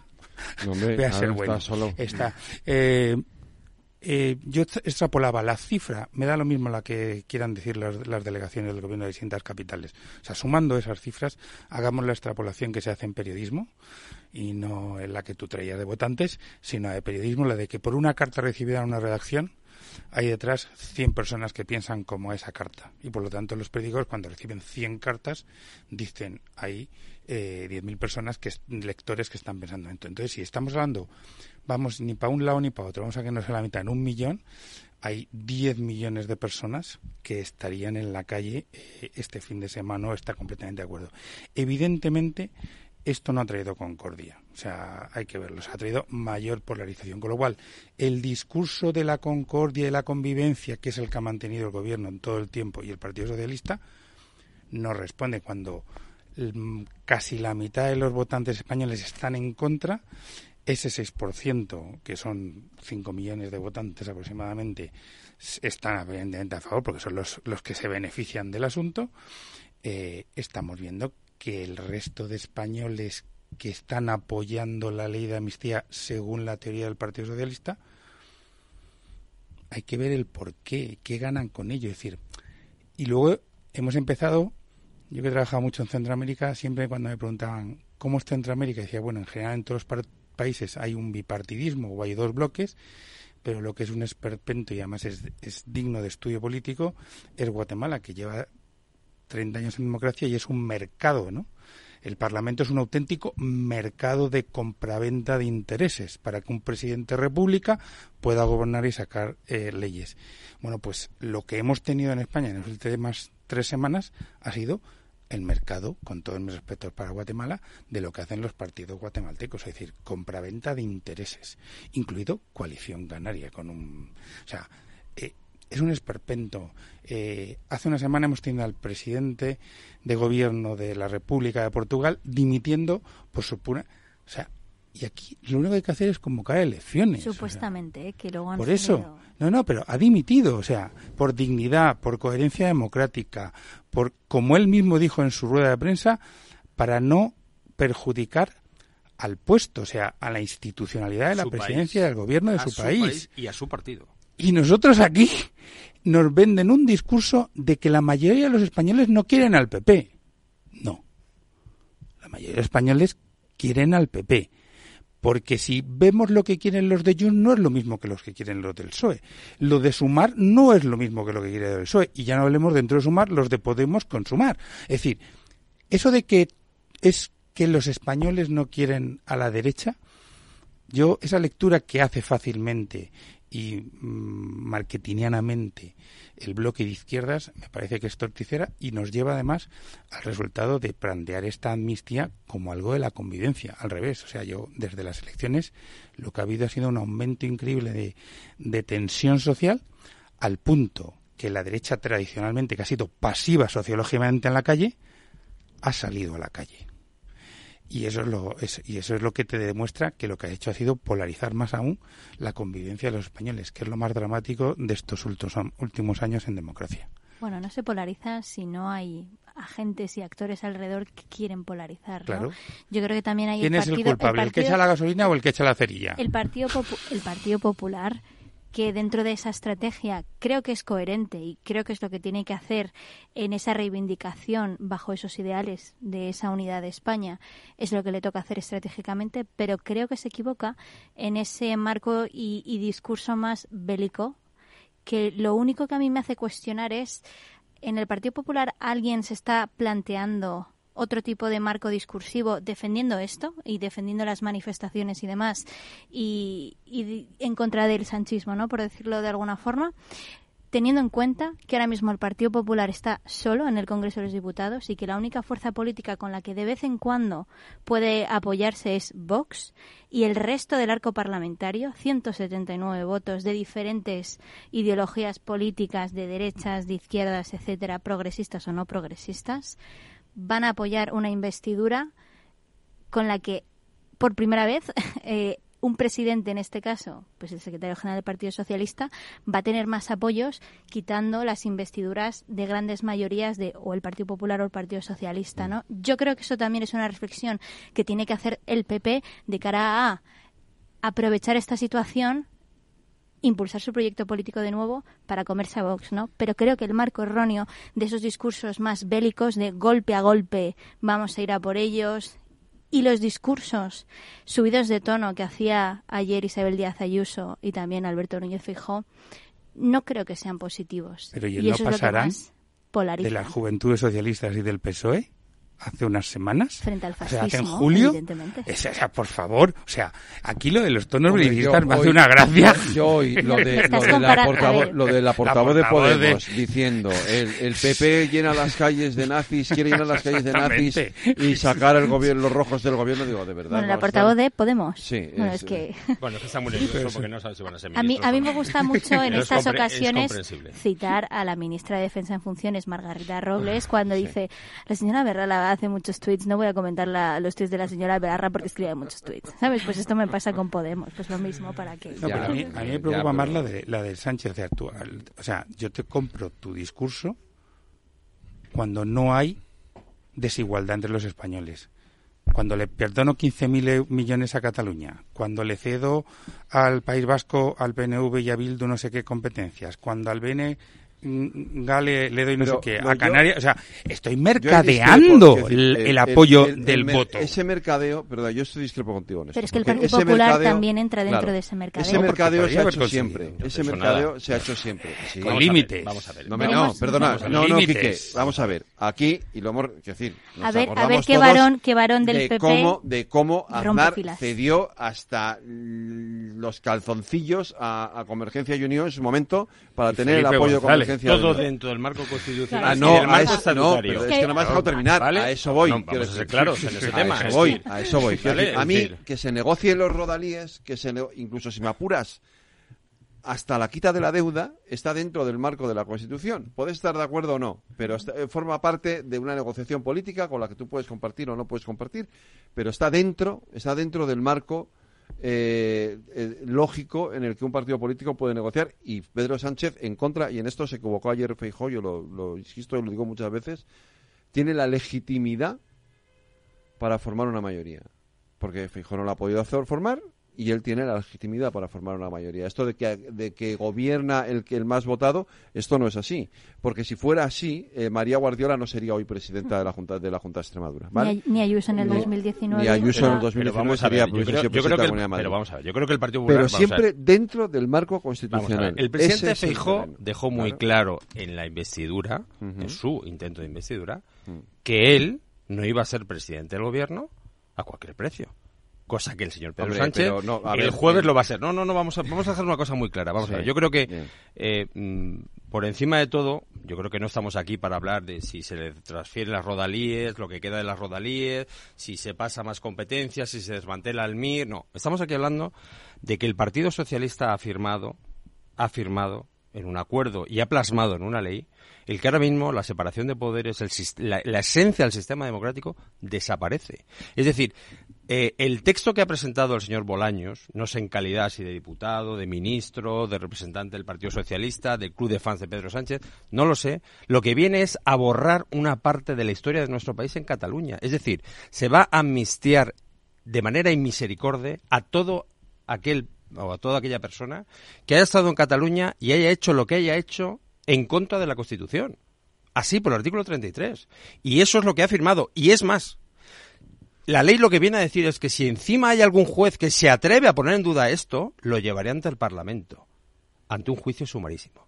Y creo que eso es de una gravedad extrema. Jamás nadie en la historia de España ha llegado a donde ha llegado el señor Pedro Sánchez. insisto, Ni eso es- Zapatero. Eso es, lo que hace que esto sea distinto. Lo que, lo que La gravedad decía- del asunto. Lo que decía, lo que decía Luis No, eso entra dentro de lo razonable y de lo normal. Otra cosa es que te guste o no, pero, pero todos los partidos para tener, para llegar al gobierno han llegado a acuerdos, y han llegado a pactos y han llegado a negociaciones. O sea, lo, lo que, bueno, o sea, lo, lo que estaba diciendo aquí, que vamos, que estoy de acuerdo, o sea, el, el- aquí lo grave es la, el- Lo grave cómo- es lo- eh, cómo esto, se- o sea, claro. negociar en contra de la Constitución, o sea, negociar, eh, pues bueno, en contra de la separación de poderes, eh, poniendo sobre la mesa eh, el olvido de unos delitos que se han cometido. O sea, al, al final eh, parece que los independentistas son los demócratas y que los demás somos los autoritarios. Eso es un poco lo que, lo que ha puesto sobre la mesa con esta ley eh, Pedro Sánchez. Al final, eh, la amnistía no es constitucional, no aparece en nuestra Constitución y no aparece en todo nuestro ordenamiento jurídico. Y lo que sí aparece son los indultos generales. Luego, sería lógico pensar que si la amnistía, que es más, pues lógicamente eh, no hay necesidad de que aparezca expresamente, ¿no? O sea, se entiende que, que- no es constitucional, ¿no? Entonces ahora yo creo que ya llegados a, este punto hay que pensar en, en- en el siguiente paso, ¿no? ¿Qué es lo que se puede hacer ahora, ¿no? Entonces, bueno, pues ahí tenemos a, a los jueces. Eh, que veremos a ver qué hace García Castellón porque bueno y el Tribunal Supremo porque los dos pueden presentar la cuestión prejudicial ante el TJUE, ¿no? Entonces, Pero no sirve de nada, si es que bueno, la ley, la, el, texto la ley... de la ley, no, no, no, no, no, no, no, hay que leerse el texto de la ley. Sí, es decir, la única oportunidad que nos han dejado es ir directamente al Tribunal de, de Justicia de la Unión Europea, porque han maniatado quien ha hecho esta ley, que obviamente es el señor Boyer, ¿vale? El, el- el abogado del señor Puigdemont, que por cierto Pero está encausado la- con otros temas y no precisamente por temas políticos, lo Mm. que ha hecho es que ni siquiera, aun Sí, cuando sí, se ya- presente la cuestión de inconstitucionalidad, se pueden suspender las características de la aplicación de la ley de amnistía, lo cual es, Bueno, que- no, no, es la ruptura no, del sistema democrático. no, no, bueno, lo tiene- tienen- Eso lo tiene primero, que decir el eh, Tribunal Constitucional, no lo puede Eh, decir. no, y además en Europa eh, eh, Claro. la tradición es, eh, primero, admitir la, la causa, o sea, ya de entrada es cuando viene el Tribunal Supremo y eh, si, si tú, si lo admiten lo tienen que suspender. O sea, La ley, Yo creo que estamos la en- ley es- va a ser clara en ese punto. En ¿eh? fases diferentes Sí. del duelo. Yo estoy ya en la directa aceptación. Eh, y lo, lo digo con, con mucho pesar, Yo pero, pero todavía, mis ¿eh? compañeros Yo- están en la negación, yo estoy en la aceptación. Yo estoy en la- vamos, Eh, no. Es algo que va a suceder y es Sí, algo sí, que va a suceder inevitable. porque de fondo eh, lo que hay son modelos eh, enfrentados de visión política. Hay un modelo que es el que encarna Pedro Sánchez que se mueve en el clásico dilema de que el fin justifica los medios. Y, y- y ya está, no hay nada más allá de eso. El fin justifica los medios. ¿Qué tengo que hacer para perpetuarme en el poder? Lo que haga falta. Y si lo que haga falta son siete votos de los independentistas, les daré a los independentistas aquello que quieran. Si me hacen falta una serie de votos del PNV, pues oye, planteemos que tengan una seguridad social propia, año, que tengan una economía. pre- Da igual. Eh, el problema de esto ya no solo lo tiene el conjunto de la sociedad, que es la que está saliendo en gran parte a la calle, la tiene el propio Partido Socialista. De verdad, yo creo que eh, a mis compañeros del Partido Socialista, a mis conocidos del Partido Socialista y a los votantes del PSOE, lo que les diría es, eh, no os alegréis por la victoria de hoy y pensad en el medio largo plazo porque tenéis un medio largo plazo muy complicado como institución política, como organización política. Más allá de lo que se ha dicho que se están dilapidando años de historia de socialdemocracia eh, sensata y que han eh, posibilitado unos años de, de prosperidad económica y de bienestar junto con los gobiernos del Partido Popular, lo que está haciendo es abrir una herida que ya estamos viendo, ya no solo es Felipe González, ya no es la lista amplia, ingente de eh, cargos o excargos del Partido Socialista que están en contra de, de la amnistía, sino que lo que está abriendo es un mañana muy difícil, es una gestión cotidiana muy complicada. Aquí eh, yo me echo las manos a la cabeza cada vez que enciendo la televisión y escucho eso del gobierno progresista, pero ¿qué gobierno progresista? Con es que, ¿verdad? es que claro, con. Junts o con el PNV, es que la aritmética parlamentaria es endiablada. Y, y se ha explicado muy bien aquí. Eh, Núñez Feijóo, al cual hay que decir le faltaron cuatro votos para ser presidente del gobierno, que a- escuchando algunos discursos pareciera que es que le faltaban 57 o que le faltaban 200 votos, le faltaron cuatro. Núñez Feijóo, pues, pues decidió no hacer cualquier cosa para ser presidente del gobierno. El fin no justifica los medios. Porque si algo hizo Puigdemont fue, oye, me ofrezco al mejor postor. Lo dijo abiertamente. Lo ha dicho él, no lo estoy diciendo yo como analista, lo dice él. Yo al que eh, con estas condiciones me lo acepte, le daré mi apoyo. Eh, Es el Núñez único que no miente. No fue, Sí. fue no Pedro miente. Sánchez. Por lo tanto, es una cuestión simplemente de el fin justifica los medios. Y en eso insisto que creo que, que tiene un camino muy complicado eh, el Partido Socialista en el medio largo plazo y que las cosas y, y que se le va a hacer muy duro, porque ya no solo es el, el cómo se quiebra la convivencia democrática de la sociedad, eh, sino que, que está construyendo un relato totalmente ficticio. Eh, Decía Isa, bueno, pues que a lo mejor el Partido Popular tiene que pensar si, si este eje discursivo que tiene, no, bueno, pues eh, está siendo coherente en lo que cree, está siendo coherente en lo que defiende y en lo que piensa. Eh, pero lo que estamos viendo enfrente no es coherente. Lo que estamos viendo enfrente es un discurso de un presidente del gobierno que dos días antes, dos, no doscientos, dos días antes de las elecciones generales decía que de la amnistía nada y de la China y que dos días después de las elecciones, oye, pues eh, amnistía aceptamos. Pero, David, como los papeles están ahí, lo que hay que, yo, de verdad, y a los oyentes que nos están esta noche escuchando, me gustaría que si tuvieran todo el interés del mundo y tiempo, lo pudieran hacer. El texto que justificó los indultos habla claramente de que la amnistía Es es inconstitucional. inconstitucional. Claro. Y ahora, en este nuevo concepto, que yo le reconozco una virtud a, la gente del Partido Socialista actual, es decir, al sanchismo actual, y es que eh, del relato hacen siempre un cuento, y siempre nos cuentan un cuento. Y en este caso ahora el cuento es el tema de la convivencia, el tema de la pacificación, el tema de que Cataluña va a ir mejor. No es verdad. No es verdad, porque el fin absoluto de la convivencia implicaría que aquellas personas por las cuales ahora mismo se va a hacer borrón y cuenta nueva, se va a retrotraer la historia de España a un momento determinado, eh, si ellos voluntariamente salieran y dijeran no lo, volvemos, no lo volveremos a hacer, apostaremos por, por marcos de convivencia dentro de un marco de, de- de- de acción constitucional entre todos, pues bueno, uno se lo puede llegar a plantear, aunque yo no lo comparto. Pero es que no es así. Es que ya han dejado muy claro que esto es simple y llanamente retrotraer al momento inicial de cuando empezaron todo esto con el proceso. Y esto, sinceramente, creo que es deleznable en una democracia constitucional como es la española, dentro de un marco europeo como es la Unión Europea. Yo ahí claramente difiero, ¿no? Porque yo creo Bueno, es que, que, si llegas a estar de acuerdo me sorprendería. claro. eh, las tres fases hasta el día de hoy tenemos el marco de 2015 al 2018 con todo el proceso y el 155 que ese es el marco del castigo y las barbaridades por una performance que castigo. dentro Y- que dentro Pero no apoyo Pedro Sánchez el castigo, un entonces. segundo. Ah, claro, vale, vale, pero vale. es que yo no estoy hablando a favor de un partido político. Estoy hablando del marco de España y del Estado de Derecho, que bajo el Estado de Derecho, en mi opinión, bajo ese marco hubo ese castigo con el 155 y todo lo que vino, ¿no? Por una performance de cinco segundos. Y de ahí vinieron luego el, el perdón, años Pues más tarde. desvío de unos cuantos millones de euros. Eso aparte. Pero yo hablo más de, de la performance. Otro, otro tema y otro debate aparte sería el tema de la malversación y demás.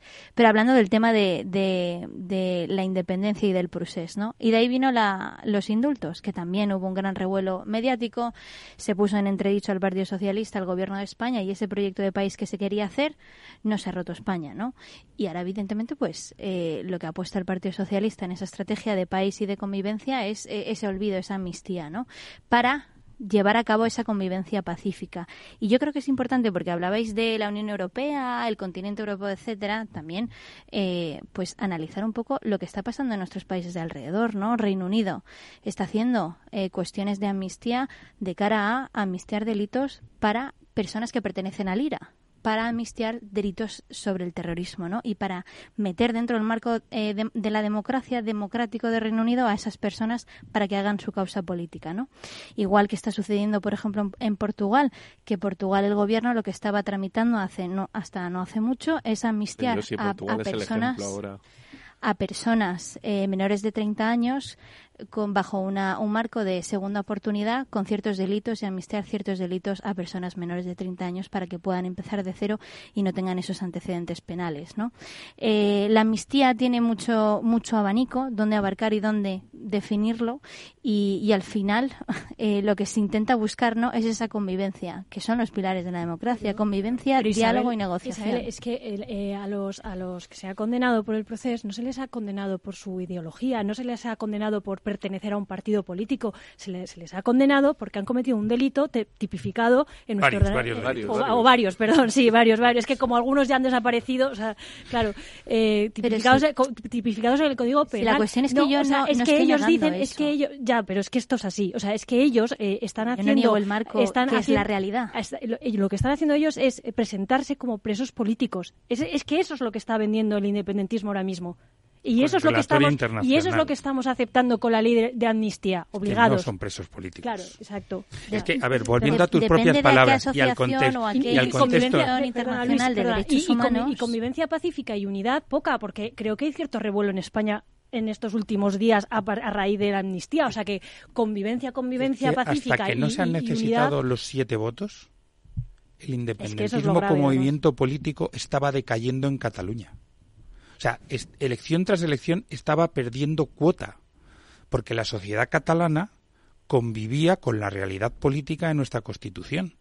Y de hecho, el mayor beneficiado de esa, de esa caída era el Partido Socialista de Cataluña. Pero- pero- Es decir, en todo este marco, Isa, solo con ese argumento, perdóname, pero se te va la porra. Porque el Partido Socialista catalán era el que se beneficiaba precisamente de la convivencia de los españoles y, del, el- y de la persecución dentro de la ley, de una ley, por cierto, que España tiene un modelo legalista donde el, el delincuente o el imputado tiene unas, unos, unas normas garantistas exageradas. Vale, yo tengo una pregunta, Luis. ¿No crees que es positivo y que es un éxito que Junts acepte defender sus intereses políticos e independencia bajo el marco constitucional? y Que no lo ha hecho. Que lo ha comprado para dar el poder a Lo que, Sánchez. está- lo que están haciendo es. Si te están diciendo que mañana quieren la votar justicia. la es lo que están autodeterminación. haciendo. Yo entiendo que- del artículo Vamos a ver, yo 92 Oriol de la Junqueras Pero ¿qué estaba diciendo esta 92, mañana eh, que no se le daba la amnistía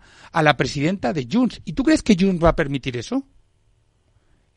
Entonces, Pero es que Junqueras es que- lo dijo ayer, ¿eh? claro, hasta Junqueras o sea, lo dijo. O sea, Entonces dices, vamos a ver, si es que no hay por dónde cogerlo, o sea, cualquier argumento que me des, vamos viendo, vamos viendo, vamos poniendo declaraciones hechas, o sea, que hace 24 horas el ministro de la presidencia estaba diciendo que era un tema del gobierno Del- del Parlamento. Si es que si y, hace de- hace, y hace tres horas ha salido di- defendiendo en la ley. Por favor, Pero que si, es que si tiramos es de de vergüenza es- el cambio de opinión continuo. Los cambios de opinión aquí son generalizados últimamente en el Partido Socialista y hay que asumirlos ya, como decía David. Sí, sí, Vamos sí. ya No asumiendo miente, ese no reto. Yo me niego a asumirlo, Yo, ¿eh? yo entiendo, yo, la entiendo, verdad. yo entiendo que Isa viene con su argumento, el argumentario que les han pasado a todos y que lógicamente van No, extendiendo, no, no, Isa, no, van no, Isa no. extendiendo como Me, me temo que te has equivocado. Bueno, Ahí pues no. es que, Yo pues, sí esa- soy, esa tiene un eh, criterio... Pues es que criterio lo, propio. lo calca, lo calca a como van Bueno, vosotros, últimamente. vosotros también calcáis el vuestro, ¿vale? Es decir, y aquí, es que yo claro, creo que lo que estamos obviamente. viviendo es lo que estamos viviendo. Es Ya. decir, vamos a ver, yo creo que aquí hay que dejar una cosa muy clara, y es que está muy bien el relato que nos quieran contar, pero los hechos son evidentes. Y es que el sistema democrático español se pone en cuestión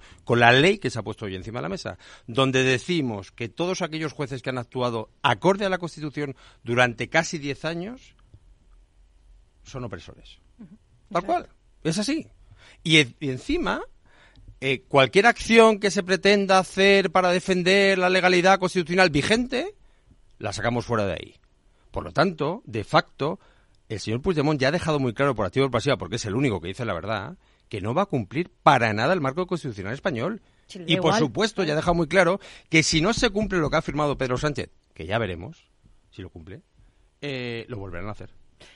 Y si no lo cumple, igual. O sea, les da- ellos han dicho que, lo- que lo van a volver Bueno, a hacer. es que lo que está firmado, si lo llegan a cumplir, O sea, no hace falta que lo tengan que hacer, ya lo hace el Pedro- señor Pedro Sánchez por ellos. Pero eso, ¿eh? veremos a Bueno, ver lo que y- dices lo que dices sobre el acuerdo es importante porque ahora resulta eh, que lo que pone en el acuerdo eh, no se sabe muy bien eh, si sí si no o qué pasa o sea el, el- porque el, el lawfare aparece expresamente o sea, En el acuerdo, en el- no en la ley, ¿eh? claro en la, no, proyecto de ley, exacto. en la Pero proposición la- de ley no, pero en el no, acuerdo sí. claro pero es como eh, la condonación de la deuda tampoco Por eso aparece hoy en el la Supremo- ley es que son cosas distintas El, el, el documento supremo de hoy es brutal. Sí, o sí. sea, es. Pero o sea, lo, lo- que quiero decir es que son cosas diferentes. O sea, lo, lo- lo que hay es un acuerdo. Y, ese, y en ese acuerdo sí aparece la creación de comisiones, por ejemplo. O sea, Sí, aparece acuerdo, sí. y además aparece expresamente. ¿no? Es que hoy ha salido, eh, no sé si a Pilar Alegría, bueno, han ido saliendo. No, todos, es que hoy están, eh, hoy están como, no, vamos a desvirtuar el ya están- acuerdo, no, ya perdona, están el acuerdo creadas, está ahí. ya están creadas las comisiones. No, no, no son para eso, no, perdón. No, es que no, no está bien explicado en el, en el documento. No, perdona, o sea, el documento es clarísimo, clarísimo. Entonces, vamos a ver qué pasa con eso, porque ahí sí que se, se, se apela a una fiscalización de la justicia tal cual. Entonces, si eso se cumple, sería muy grave. Entonces, vamos a ir viendo. Y si no se cumple, ¿qué pasa con el Junts? Que es lo que relator, el relator internacional exigirá que se cumpla, el suizo. Y, y sí, o sea, Claro, aquí hay es dos que cosas. El- cumple, el, análisis hacia atrás, en- en, el Claro. que creo que, que también tenemos que centrarnos, en el cual, según ese eje temporal que planteaba Isa, el único que se ha salido de, de su discurso oficial ha sido el Partido Socialista, es decir, hasta el 1 de octubre hay un consenso generalizado entre Partido Popular, Partido Socialista y Ciudadanos en aquel momento de ubicarse en el lado del constitucionalismo. Frente al independentismo se ubicaba el Estado de Derecho. El que se ha salido de ese discurso ha sido el PSOE, PSOE, no ha sido los demás. Hasta tal punto de que hace eh, poquitos meses se debatía quién iba a ostentar la alcaldía de Barcelona. ¿Qué hizo el Partido Popular? Otorgarle la alcaldía al Partido A Socialista, manteniendo ese criterio de frente al independentismo que quiebra la igualdad de españoles, que quiebra la unidad nacional, que quiebra el precepto de la Constitución, nos damos la mano y nos entendemos. Más allá de diferencias ideológicas que podamos tener entre PSOE y PP. Ahora, el que se ha salido y se ha salido, insisto, por un cálculo electoral, es el Partido Socialista. Y ahora voy al futuro, que es el análisis de tener a alguien que te tiene eh, cogido por el cuello en el mejor de los casos. No quiero pensar en otra parte del cuerpo, porque, insisto, y es cierto, el día a día va a ser muy complicado. Cuando de primera se te ha dado lo que tú querías, y el independentismo catalán tiene lo que quería de salida, eh, ¿Alguien se cree que se van a contentar con lo que tienen? ¿Alguien cree que el movimiento independentista para aquí, que a sus bases, a sus masas, a sus hooligans, a sus fanáticos, le van a decir, tranquilos chicos, esto ya está? No, creo- van a demandar más. Yo creo que en el corto plazo sí. Tienen En elecciones, ese no, no, es que incremento de tienen demanda, elecciones. Pero por eso. en ese incremento de demanda, el Partido Socialista está en un callejón sin salida. Está preso del independentismo. Hasta los presupuestos, David. El día que se firmó Él necesita el- aprobar presupuestos. Una vez que tenga los presupuestos, Sí, pero eso es cada año. El día que se, Ah. Pero que puede se tirar dos firma- años con bueno, el día que se Bueno, firma el acuerdo los del desacuerdo negociados posiblemente en el acuerdo de investidura. Pero tendrá que cumplir, pero Isa. tendrá que cumplir. el día que se firma el Sí. acuerdo de los desacuerdos entre el. Partido Socialista y Junts, eh, esa misma mañana que había pleno en muchas comunidades autónomas, Esquerra Republicana y Junts per Cat echaron para atrás la propuesta de la CUP de Sí. eh, llevar a cabo un referéndum. Yo creo, yo creo que en el, en el corto yo- plazo de lo que dice David en el corto plazo, sí que el independentismo tiene que entrar dentro del juego político otra vez de nuevo para poder recuperar lo que ha, lo que ha ido perdiendo, porque ha habido una sangría en cuanto a el apoyo al independentismo frente al PSC. en Pero no hay que recuperar el, el independentismo, o sea, no, no hay que, no hay que No, darle alas. No digo tú, pero esta gente, pero evidentemente no, digo- no te digo a ti, Cristina, pero dentro hombre, ya, de claro. ya, pero métete en la estrategia de tú siendo Carles Puigdemont, siendo Junts, de y ellos, siendo pero- pero- Esquerra, siendo ellos evidentemente en este corto plazo quieren Pero no hay que dejarles, lo que yo digo es que no hay que darle alas, más está claro lo que ellos quieren. Lo más, entre comillas, eh, con ese marco de convivencia y que hemos llegado a este diálogo y a este tal y a estos acuerdos complicados por el bien de Cataluña, entre comillas, dentro del marco independentista y de estos partidos, peor para Junts, mejor para Esquerra, dentro de- del plano que se está ahora mismo poniendo sobre la mesa, pero que de aquí a las elecciones catalanas veremos qué sucede. Es Tengo que hacer una pausa para la publi, pero la Cristina, te doy la palabra. La Comunidad de Madrid, a través del Instituto Regional de Seguridad y Salud en el Trabajo, convoca subvenciones para reducir la siniestralidad laboral y mejorar las condiciones de seguridad y salud en el trabajo. Destinará un millón y medio de euros a empresas y autónomos de la región en especialidades preventivas, más del doble que en 2022. Las líneas de ayuda cubrirán todas las especialidades preventivas, también los gastos para la mejora de las condiciones de trabajo relacionadas con la seguridad, higiene industrial, ergonomía y psicosociología aplicada, además de los gastos en sensibilización y formación preventiva. La tramitación se realizará exclusivamente por medios electrónicos. Para ello necesitas disponer de uno de los sistemas de firma electrónica reconocidos por la Comunidad de Madrid. El plazo finaliza el 15 de noviembre. Más información en el 971 31 23 o en el correo electrónico irsst.subvenciones@madrid.org. Comunidad de Madrid.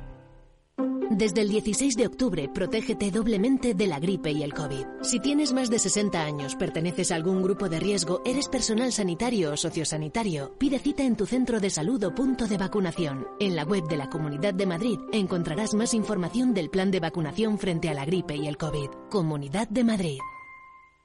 Dicen que el agua de Madrid es la mejor agua del mundo, pero ¿sabes lo que hay detrás de cada gota? Un gran equipo de profesionales que innova para evitar que gastes más de lo que necesitas, instalando contadores inteligentes en cada rincón de nuestra comunidad, porque no solo te ofrecemos la mejor agua, sino también el mejor servicio.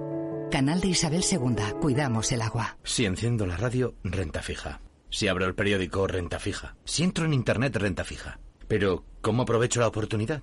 En Renta 4 Banco te lo ponemos muy fácil. Letras del tesoro sin esperas, fondos de renta fija un clic y una amplia gama de bonos a largo plazo. Todo con la facilidad y garantía del primer banco español especializado en inversión. Entra en r4.com o en cualquiera de nuestras oficinas y no dejes escapar la oportunidad. Renta 4 Banco. ¿Quieres más? Lauri, decidido. La despedida la hacemos en Andía. Prepara el bikini. Lauri, que en Andía vive el ex de Jesse, que nos vamos a Málaga. Lauri, que no, que dan mal tiempo. A Bilbao, pinchos y party. Lauri, una cosita, que al final es despedida conjunta. Te hago administradora del grupo que no puedo más. En Renfe tenemos más de 1500 destinos para que siempre puedas llegar a donde quieras llegar. Nadie te da más. No todos los trenes son como Renfe. Renfe, tu tren. Este es un mensaje para todos los oyentes de radio y es solo para decir gracias. Gracias por dedicarnos tres horas cada día. Gracias por escucharnos en casa, en el coche, en el trabajo, en un móvil o donde sea, en directo o en podcast. Gracias por tu fidelidad, porque gracias a ti, la radio sigue siendo un gran medio, el más creíble, en el que más confías y el que mejor te informa y entretiene. El medio del día a día, de la actualidad al instante y que te acompaña siempre estés donde estés. Radio Value, la Asociación de Radios Comerciales te da gracias a ti. ¿Qué es ir más allá? Con Arval podrás llegar donde te propongas de la forma más sostenible y desplazarte como y cuando necesites con una oferta de renting sostenible, segura y conectada. Y preocuparte solo de conducir porque nosotros nos ocupamos del resto. Arval, la transición energética arranca aquí. Más información en arval.es. La tertulia de El Balance con Federico Quevedo.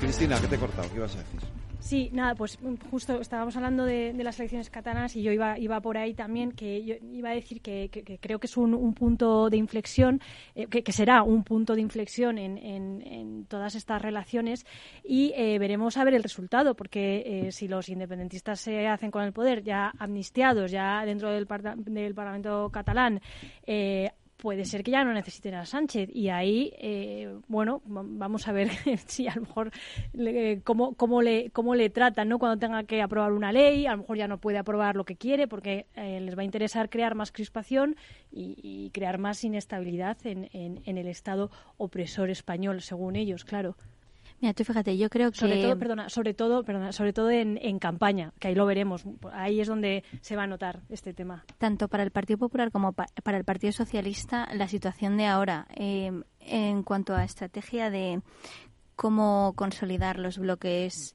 y ese bipartidismo es positiva. Es positiva no hacia, hacia la sociedad, sino hacia esos proyectos políticos de cara a tener más o menos votantes. Y te cuento por qué. Porque estamos hablando de la, la concentración y las manifestaciones que hubo el domingo, pero yo el jueves pasado me pasé por Ferraz a hacer un public reportaje y estaba acreditada como prensa y a mí me daba terror estar ahí yo estaba paseando por todas partes, metiéndome con, entre las zonas moderadas, las no moderadas, etcétera, y a mí me daba cosilla. Pues imagínate en, Barcelona cuando el 1 de octubre, a todos los que van a amnistiar. Evidentemente, pero que al igual que sucede que la gente eh, se activa, eh, la gente centro derecha o con, con esa percepción conservadora eh, pasiva y que se le activa esa parte de la percepción y salen en masa a, las calles, ¿no? A, defender esos ideales que están defendiendo.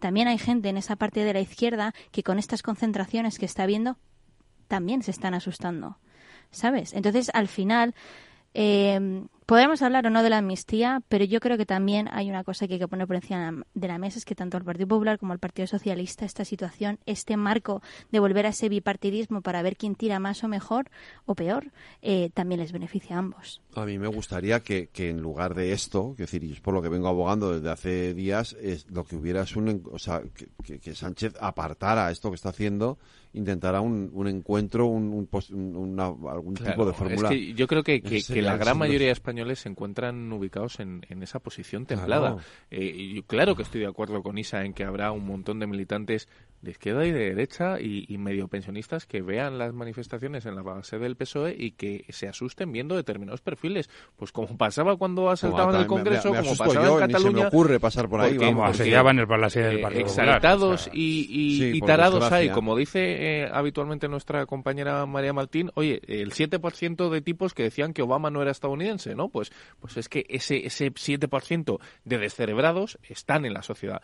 Eh, a mí lo que me preocupa de fondo no es ese 7%. Lo que me preocupa de fondo es que en un sistema en el que se está teniendo la polarización y donde el populismo lo que ha hecho es estragos y donde el nacionalismo está decidiendo el futuro del, del país, no haya una socialdemocracia eh, moderada que lejos de cavar trincheras lo que intente es dar la mano a los que tiene en posiciones templadas. Y ahí lo que estamos viendo, y vuelvo al ejemplo del Ayuntamiento de Barcelona, es una derecha que en una posición de intentar poder tener un mayor posibilidades beneficiosas para ellos, lo que hace es tender la mano al Partido Socialista y a la socialdemocracia, y enfrente tenemos un Pedro Sánchez que se niega a hablar con el Partido Popular. Y esto lo ha dicho él. Lo dijo con Pablo Casado cuando era presidente del Partido Popular, lo dice con Núñez Feijó y lo decía con Mariano Rajoy. Es una cuestión ideológica. Tiene una frontera y una trinchera ideológica Pero no la tenía antes. la que le imposibilita hablar con cualquiera que esté a la derecha de su izquierda. Y eso es un problema porque en la derecha no sucede. En la derecha hay un matiz que sí que es el que inhabilita la posibilidad de conversar con el de al lado, que es Vox. Vox es el partido político que le dice al PP, usted con el PSOE no, y si es con el PSOE conmigo no cuente, que es lo que hacía Podemos. Entendamos ese juego de extremos. A mí lo que me preocupa es que en la centralidad donde se debería ubicar la socialdemocracia española haya alguien que ponga vetos a eh, el principal partido de este país, que no olvidemos es el Partido Popular. Pero no olvidemos que en el mes de agosto Fijó lanzó el órdago de decir, oiga, yo sé que no voy a conseguir ser presidente y usted va a tener que venderse. Lleguemos a un pacto de legislatura. Dos años y dos años. O pactemos los presupuestos. O sea, le abrió la mano. Y el otro dijo, no, como acabas de decir tú, David. O sea, se negó a ningún tipo de negociación. Entonces, es, cuesta mucho cuando escuchas a tus conocidos, a tus compañeros, eh, gente de- de- del Partido Socialista, defender la postura de Sánchez, dices, no es posible que seáis tan, perdón Isa, no, es borregos. O sea, y es producto tal vez de cómo Sánchez consiguió de nuevo ser secretario general. Yo lo he contado en esta tertulia varias veces y algunos que me conocéis hace años sabéis que soy un fraguista político eh, reconocido. Fraga lo decía, en política no se pueden hacer, eh, no se pueden dejar heridos, hay que dejar muertos o amigos. Y cuando dice y cuando se refiere a la palabra muertos es decir, alguien que no pueda levantarse en política.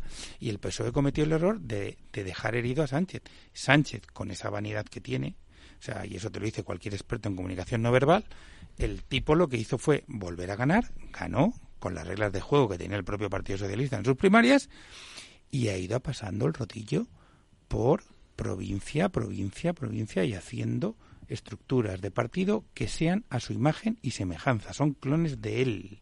Absolutamente. Y las y las y las declaraciones de los líderes del Partido Socialista provinciales, a excepción de Paje, es- son todos iguales que él. ¿Por qué?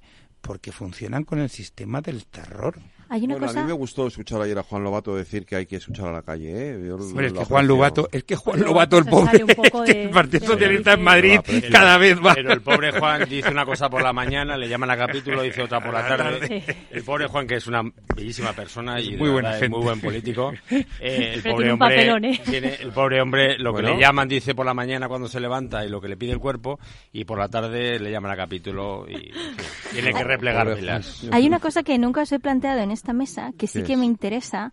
eh, claro, porque lo estaba pensando y digo, es que nunca Nunca lo he planteado porque, claro, si no me acordaría de vuestras opiniones. Eh, es A verdad. ver, vamos a dar si nos Plantéala. A ver, a ver. Eh, yo sí que creo que es importante, si nos retrotraemos a cuando Pedro Sánchez vuelve a ser secretario general del Partido. Socialista y se lleva a cabo la moción de censura, hay un corte en el ciclo político donde le tocaba a la derecha, y en este caso al centro derecha, ¿no? que recordamos eh, los cánticos en Ferrade con Rivera no, con Sí, Rivera no, con es Rivera verdad. no. Ujú. Yo creo que el Partido Socialista o esa izquierda hackeó, entre comillas, no en negativo, ¿no? sino hizo un parón a ese ciclo político de centro-derecha que, que le tocaba, ¿no? por cómo van los ciclos en, en nuestro país y en general cómo van los ciclos en política. Corta ese, ese ciclo, hackea, por decirlo así, el sistema y entonces el Partido Socialista gobierna y en estas, que en teoría iba a ganar el Partido Popular por el marco de los pactos PP-Vox y todas estas cosas, entre otros factores, el Partido Socialista, entre comillas, sin ganar las elecciones, vuelve a hackear el sistema, ¿no?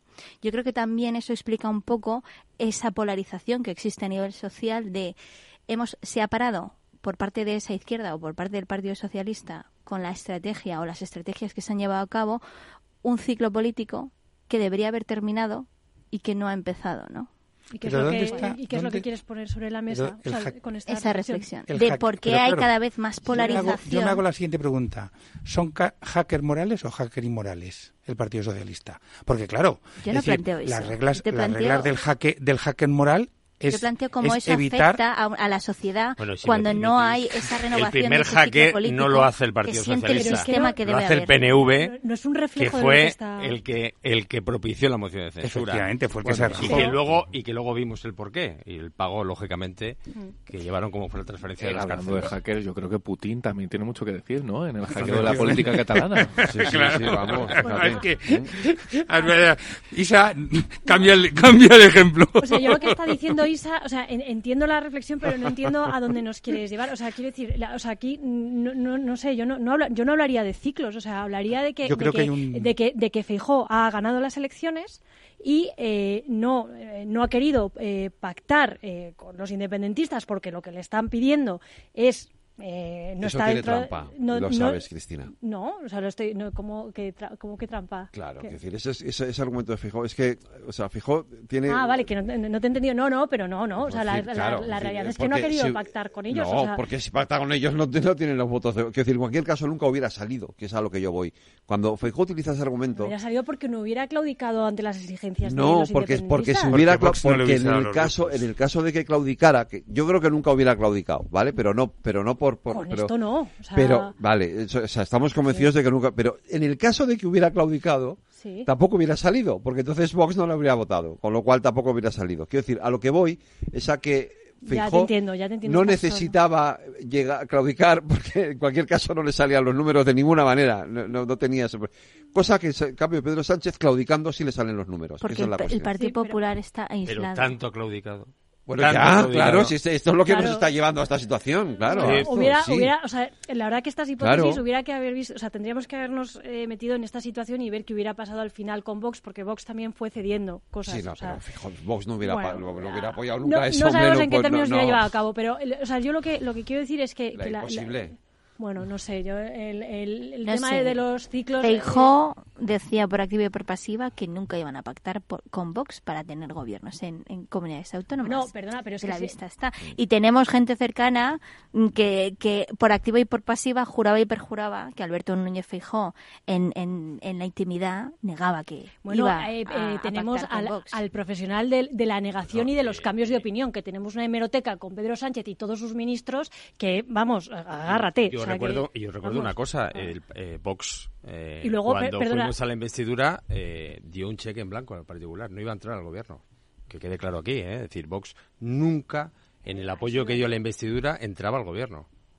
¿Vale? Sí, sí. Yo creo que es importante que lo tengamos claro. Por eso fue- También es verdad que el señor Pedro Sánchez no iba a dormir con no sé cuántas personas y yo creo que ya la cama se ha superado las medidas estándar norteamericanas. Y luego que, que el PSOE se ha, se ha negado por activa y por pasiva a, a pactar absolutamente nada con, con el PP. Entonces, claro, tampoco le deja muchas más opciones. O sea, no van a, no, no se van, el Partido Popular tampoco va a perder, a dejar eh, los gobiernos eh, en el aire porque el PSOE no quiere, no quiere pactar nada. Pero Pues porque, pactará- pero porque es lógico, lo- porque desde, No, no es lógico, desde la estrategia no es de Pablo. Casado con Una- el Partido una- Popular... una gran coalición nos hubiera una- salvado de todo esto. Tienes No- una no oposición que, que es que si antisanchismo bélica, con una narrativa bélica, y ahí el Partido Popular no supo reconducir cómo ser oposición Pero eso para... lo. Y Claro, embargo, pero yo te estoy claro, hablando de cómo claro. es el, el historial de por qué el Partido Socialista no puede permitirse pactar con el partido de la oposición que dice defender X, Y y Z y que busca pactos de Estado cuando la estrategia, hasta incluso durante la campaña, con el que te vote chapote y otros lemas, Pero, eran... a ver, vamos a ver, vamos Ya, a ver. pero- ¿Qué entendimiento Isa, democrático van a tener no las dos fuerzas el- el más importantes Sánchez de ha este sido país? más histórico Un que la momento. actitud del Partido Popular. El Partido Popular y el partido de Pedro Sánchez, que no el Partido Socialista, llegaron a un acuerdo que levantó de la mesa el, el señor Pedro Sánchez, estando en Sudáfrica, por cierto, con el tema de la reforma del Consejo General del Poder Judicial y de la ley. Y lo levantó vilmente Ah, cuando, eh, lógicamente, eh, quería hacernos trampa por debajo de la mesa en el sentido de acordamos esto con vosotros, con un- unas reticencias de determinadas personas hoy día del gobierno que con, con cargos en la judicatura, pero que al final se iba para adelante y que en el último momento se levantó porque él decidió que era mucho más importante los- el tema de los indultos y sus pactos Bueno, se con le- lo que iba a venir a futuro Se levantó el que PP, pactar con el Partido Que Popular. lo dijo Cuca Gamarra en Antena 3 con Susana no, Griso, no, no. que lo dijo ella en Antena en No, no. Prime Time, en Antena 3, que se levantó el Partido. Popular. El, por presidente del gobierno y el, pre- y el líder de la oposición hablaron por teléfono y le dejó muy claro el señor Pedro Sánchez al presidente del Partido Popular y líder de la oposición que iba a dar la, iba a dar los indultos y por Claro. lo tanto lo que no era de recibo es que estás tú pactando la reforma, la desjudicialización de la justicia o en este caso la despolitización de la justicia y por otro lado eh, estabas por debajo de la mesa pactando en este sentido eh, los indultos con los independentistas para lo que ha venido ahora. En cualquier Claro. caso, en Es que cualquier esto es lo más caso, grave. eh, bueno, tenemos, vamos a tener, en fin, material para muchas tertulias. Quique Núñez, Isa Martínez Rivas, eh, David. eh, Un placer, como siempre. Cristina, Cristina. buenas noches. Luis, claro. Iba a decir Luis, digo, no puede ser, No digo, puede no ser. puede pasar No, no, no. Ya le gustaría a Luis ser tan guapo. Efectivamente.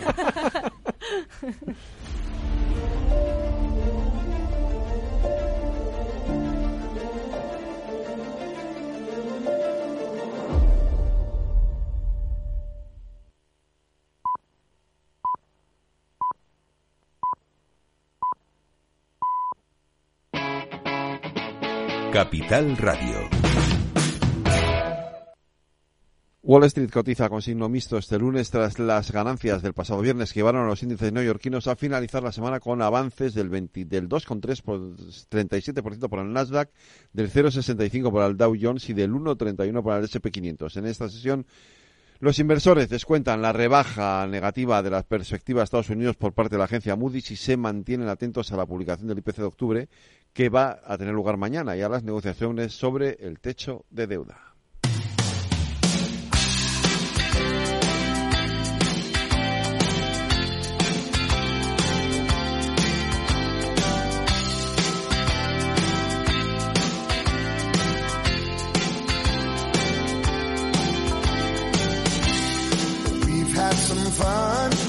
72 años cumple hoy el baterista norteamericano Bill Gibson, nacido en Sacramento, en California.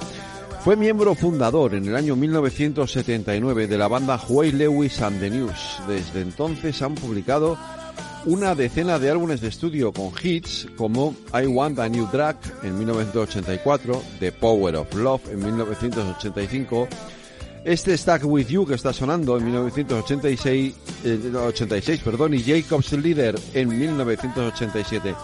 Con la música de Huey Lewis y los news nos despedimos hasta mañana a las 8 que volveremos. En la redacción Aida Esquire y Lorena Ruiz.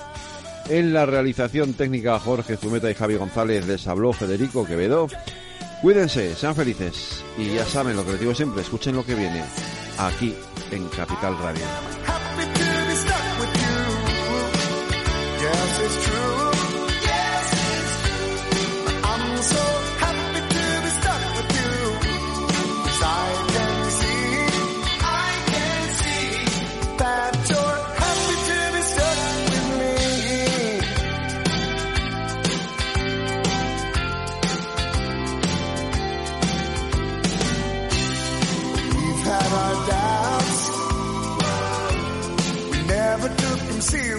And we've had our ins and outs.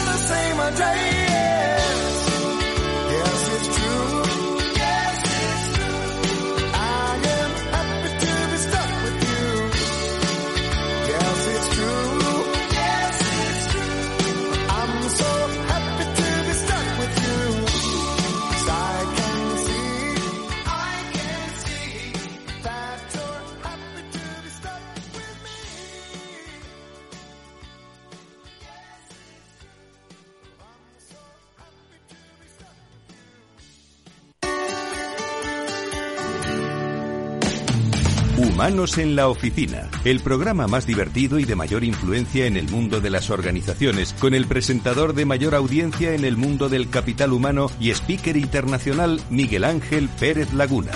Todos los viernes a la una de la tarde en Capital Radio.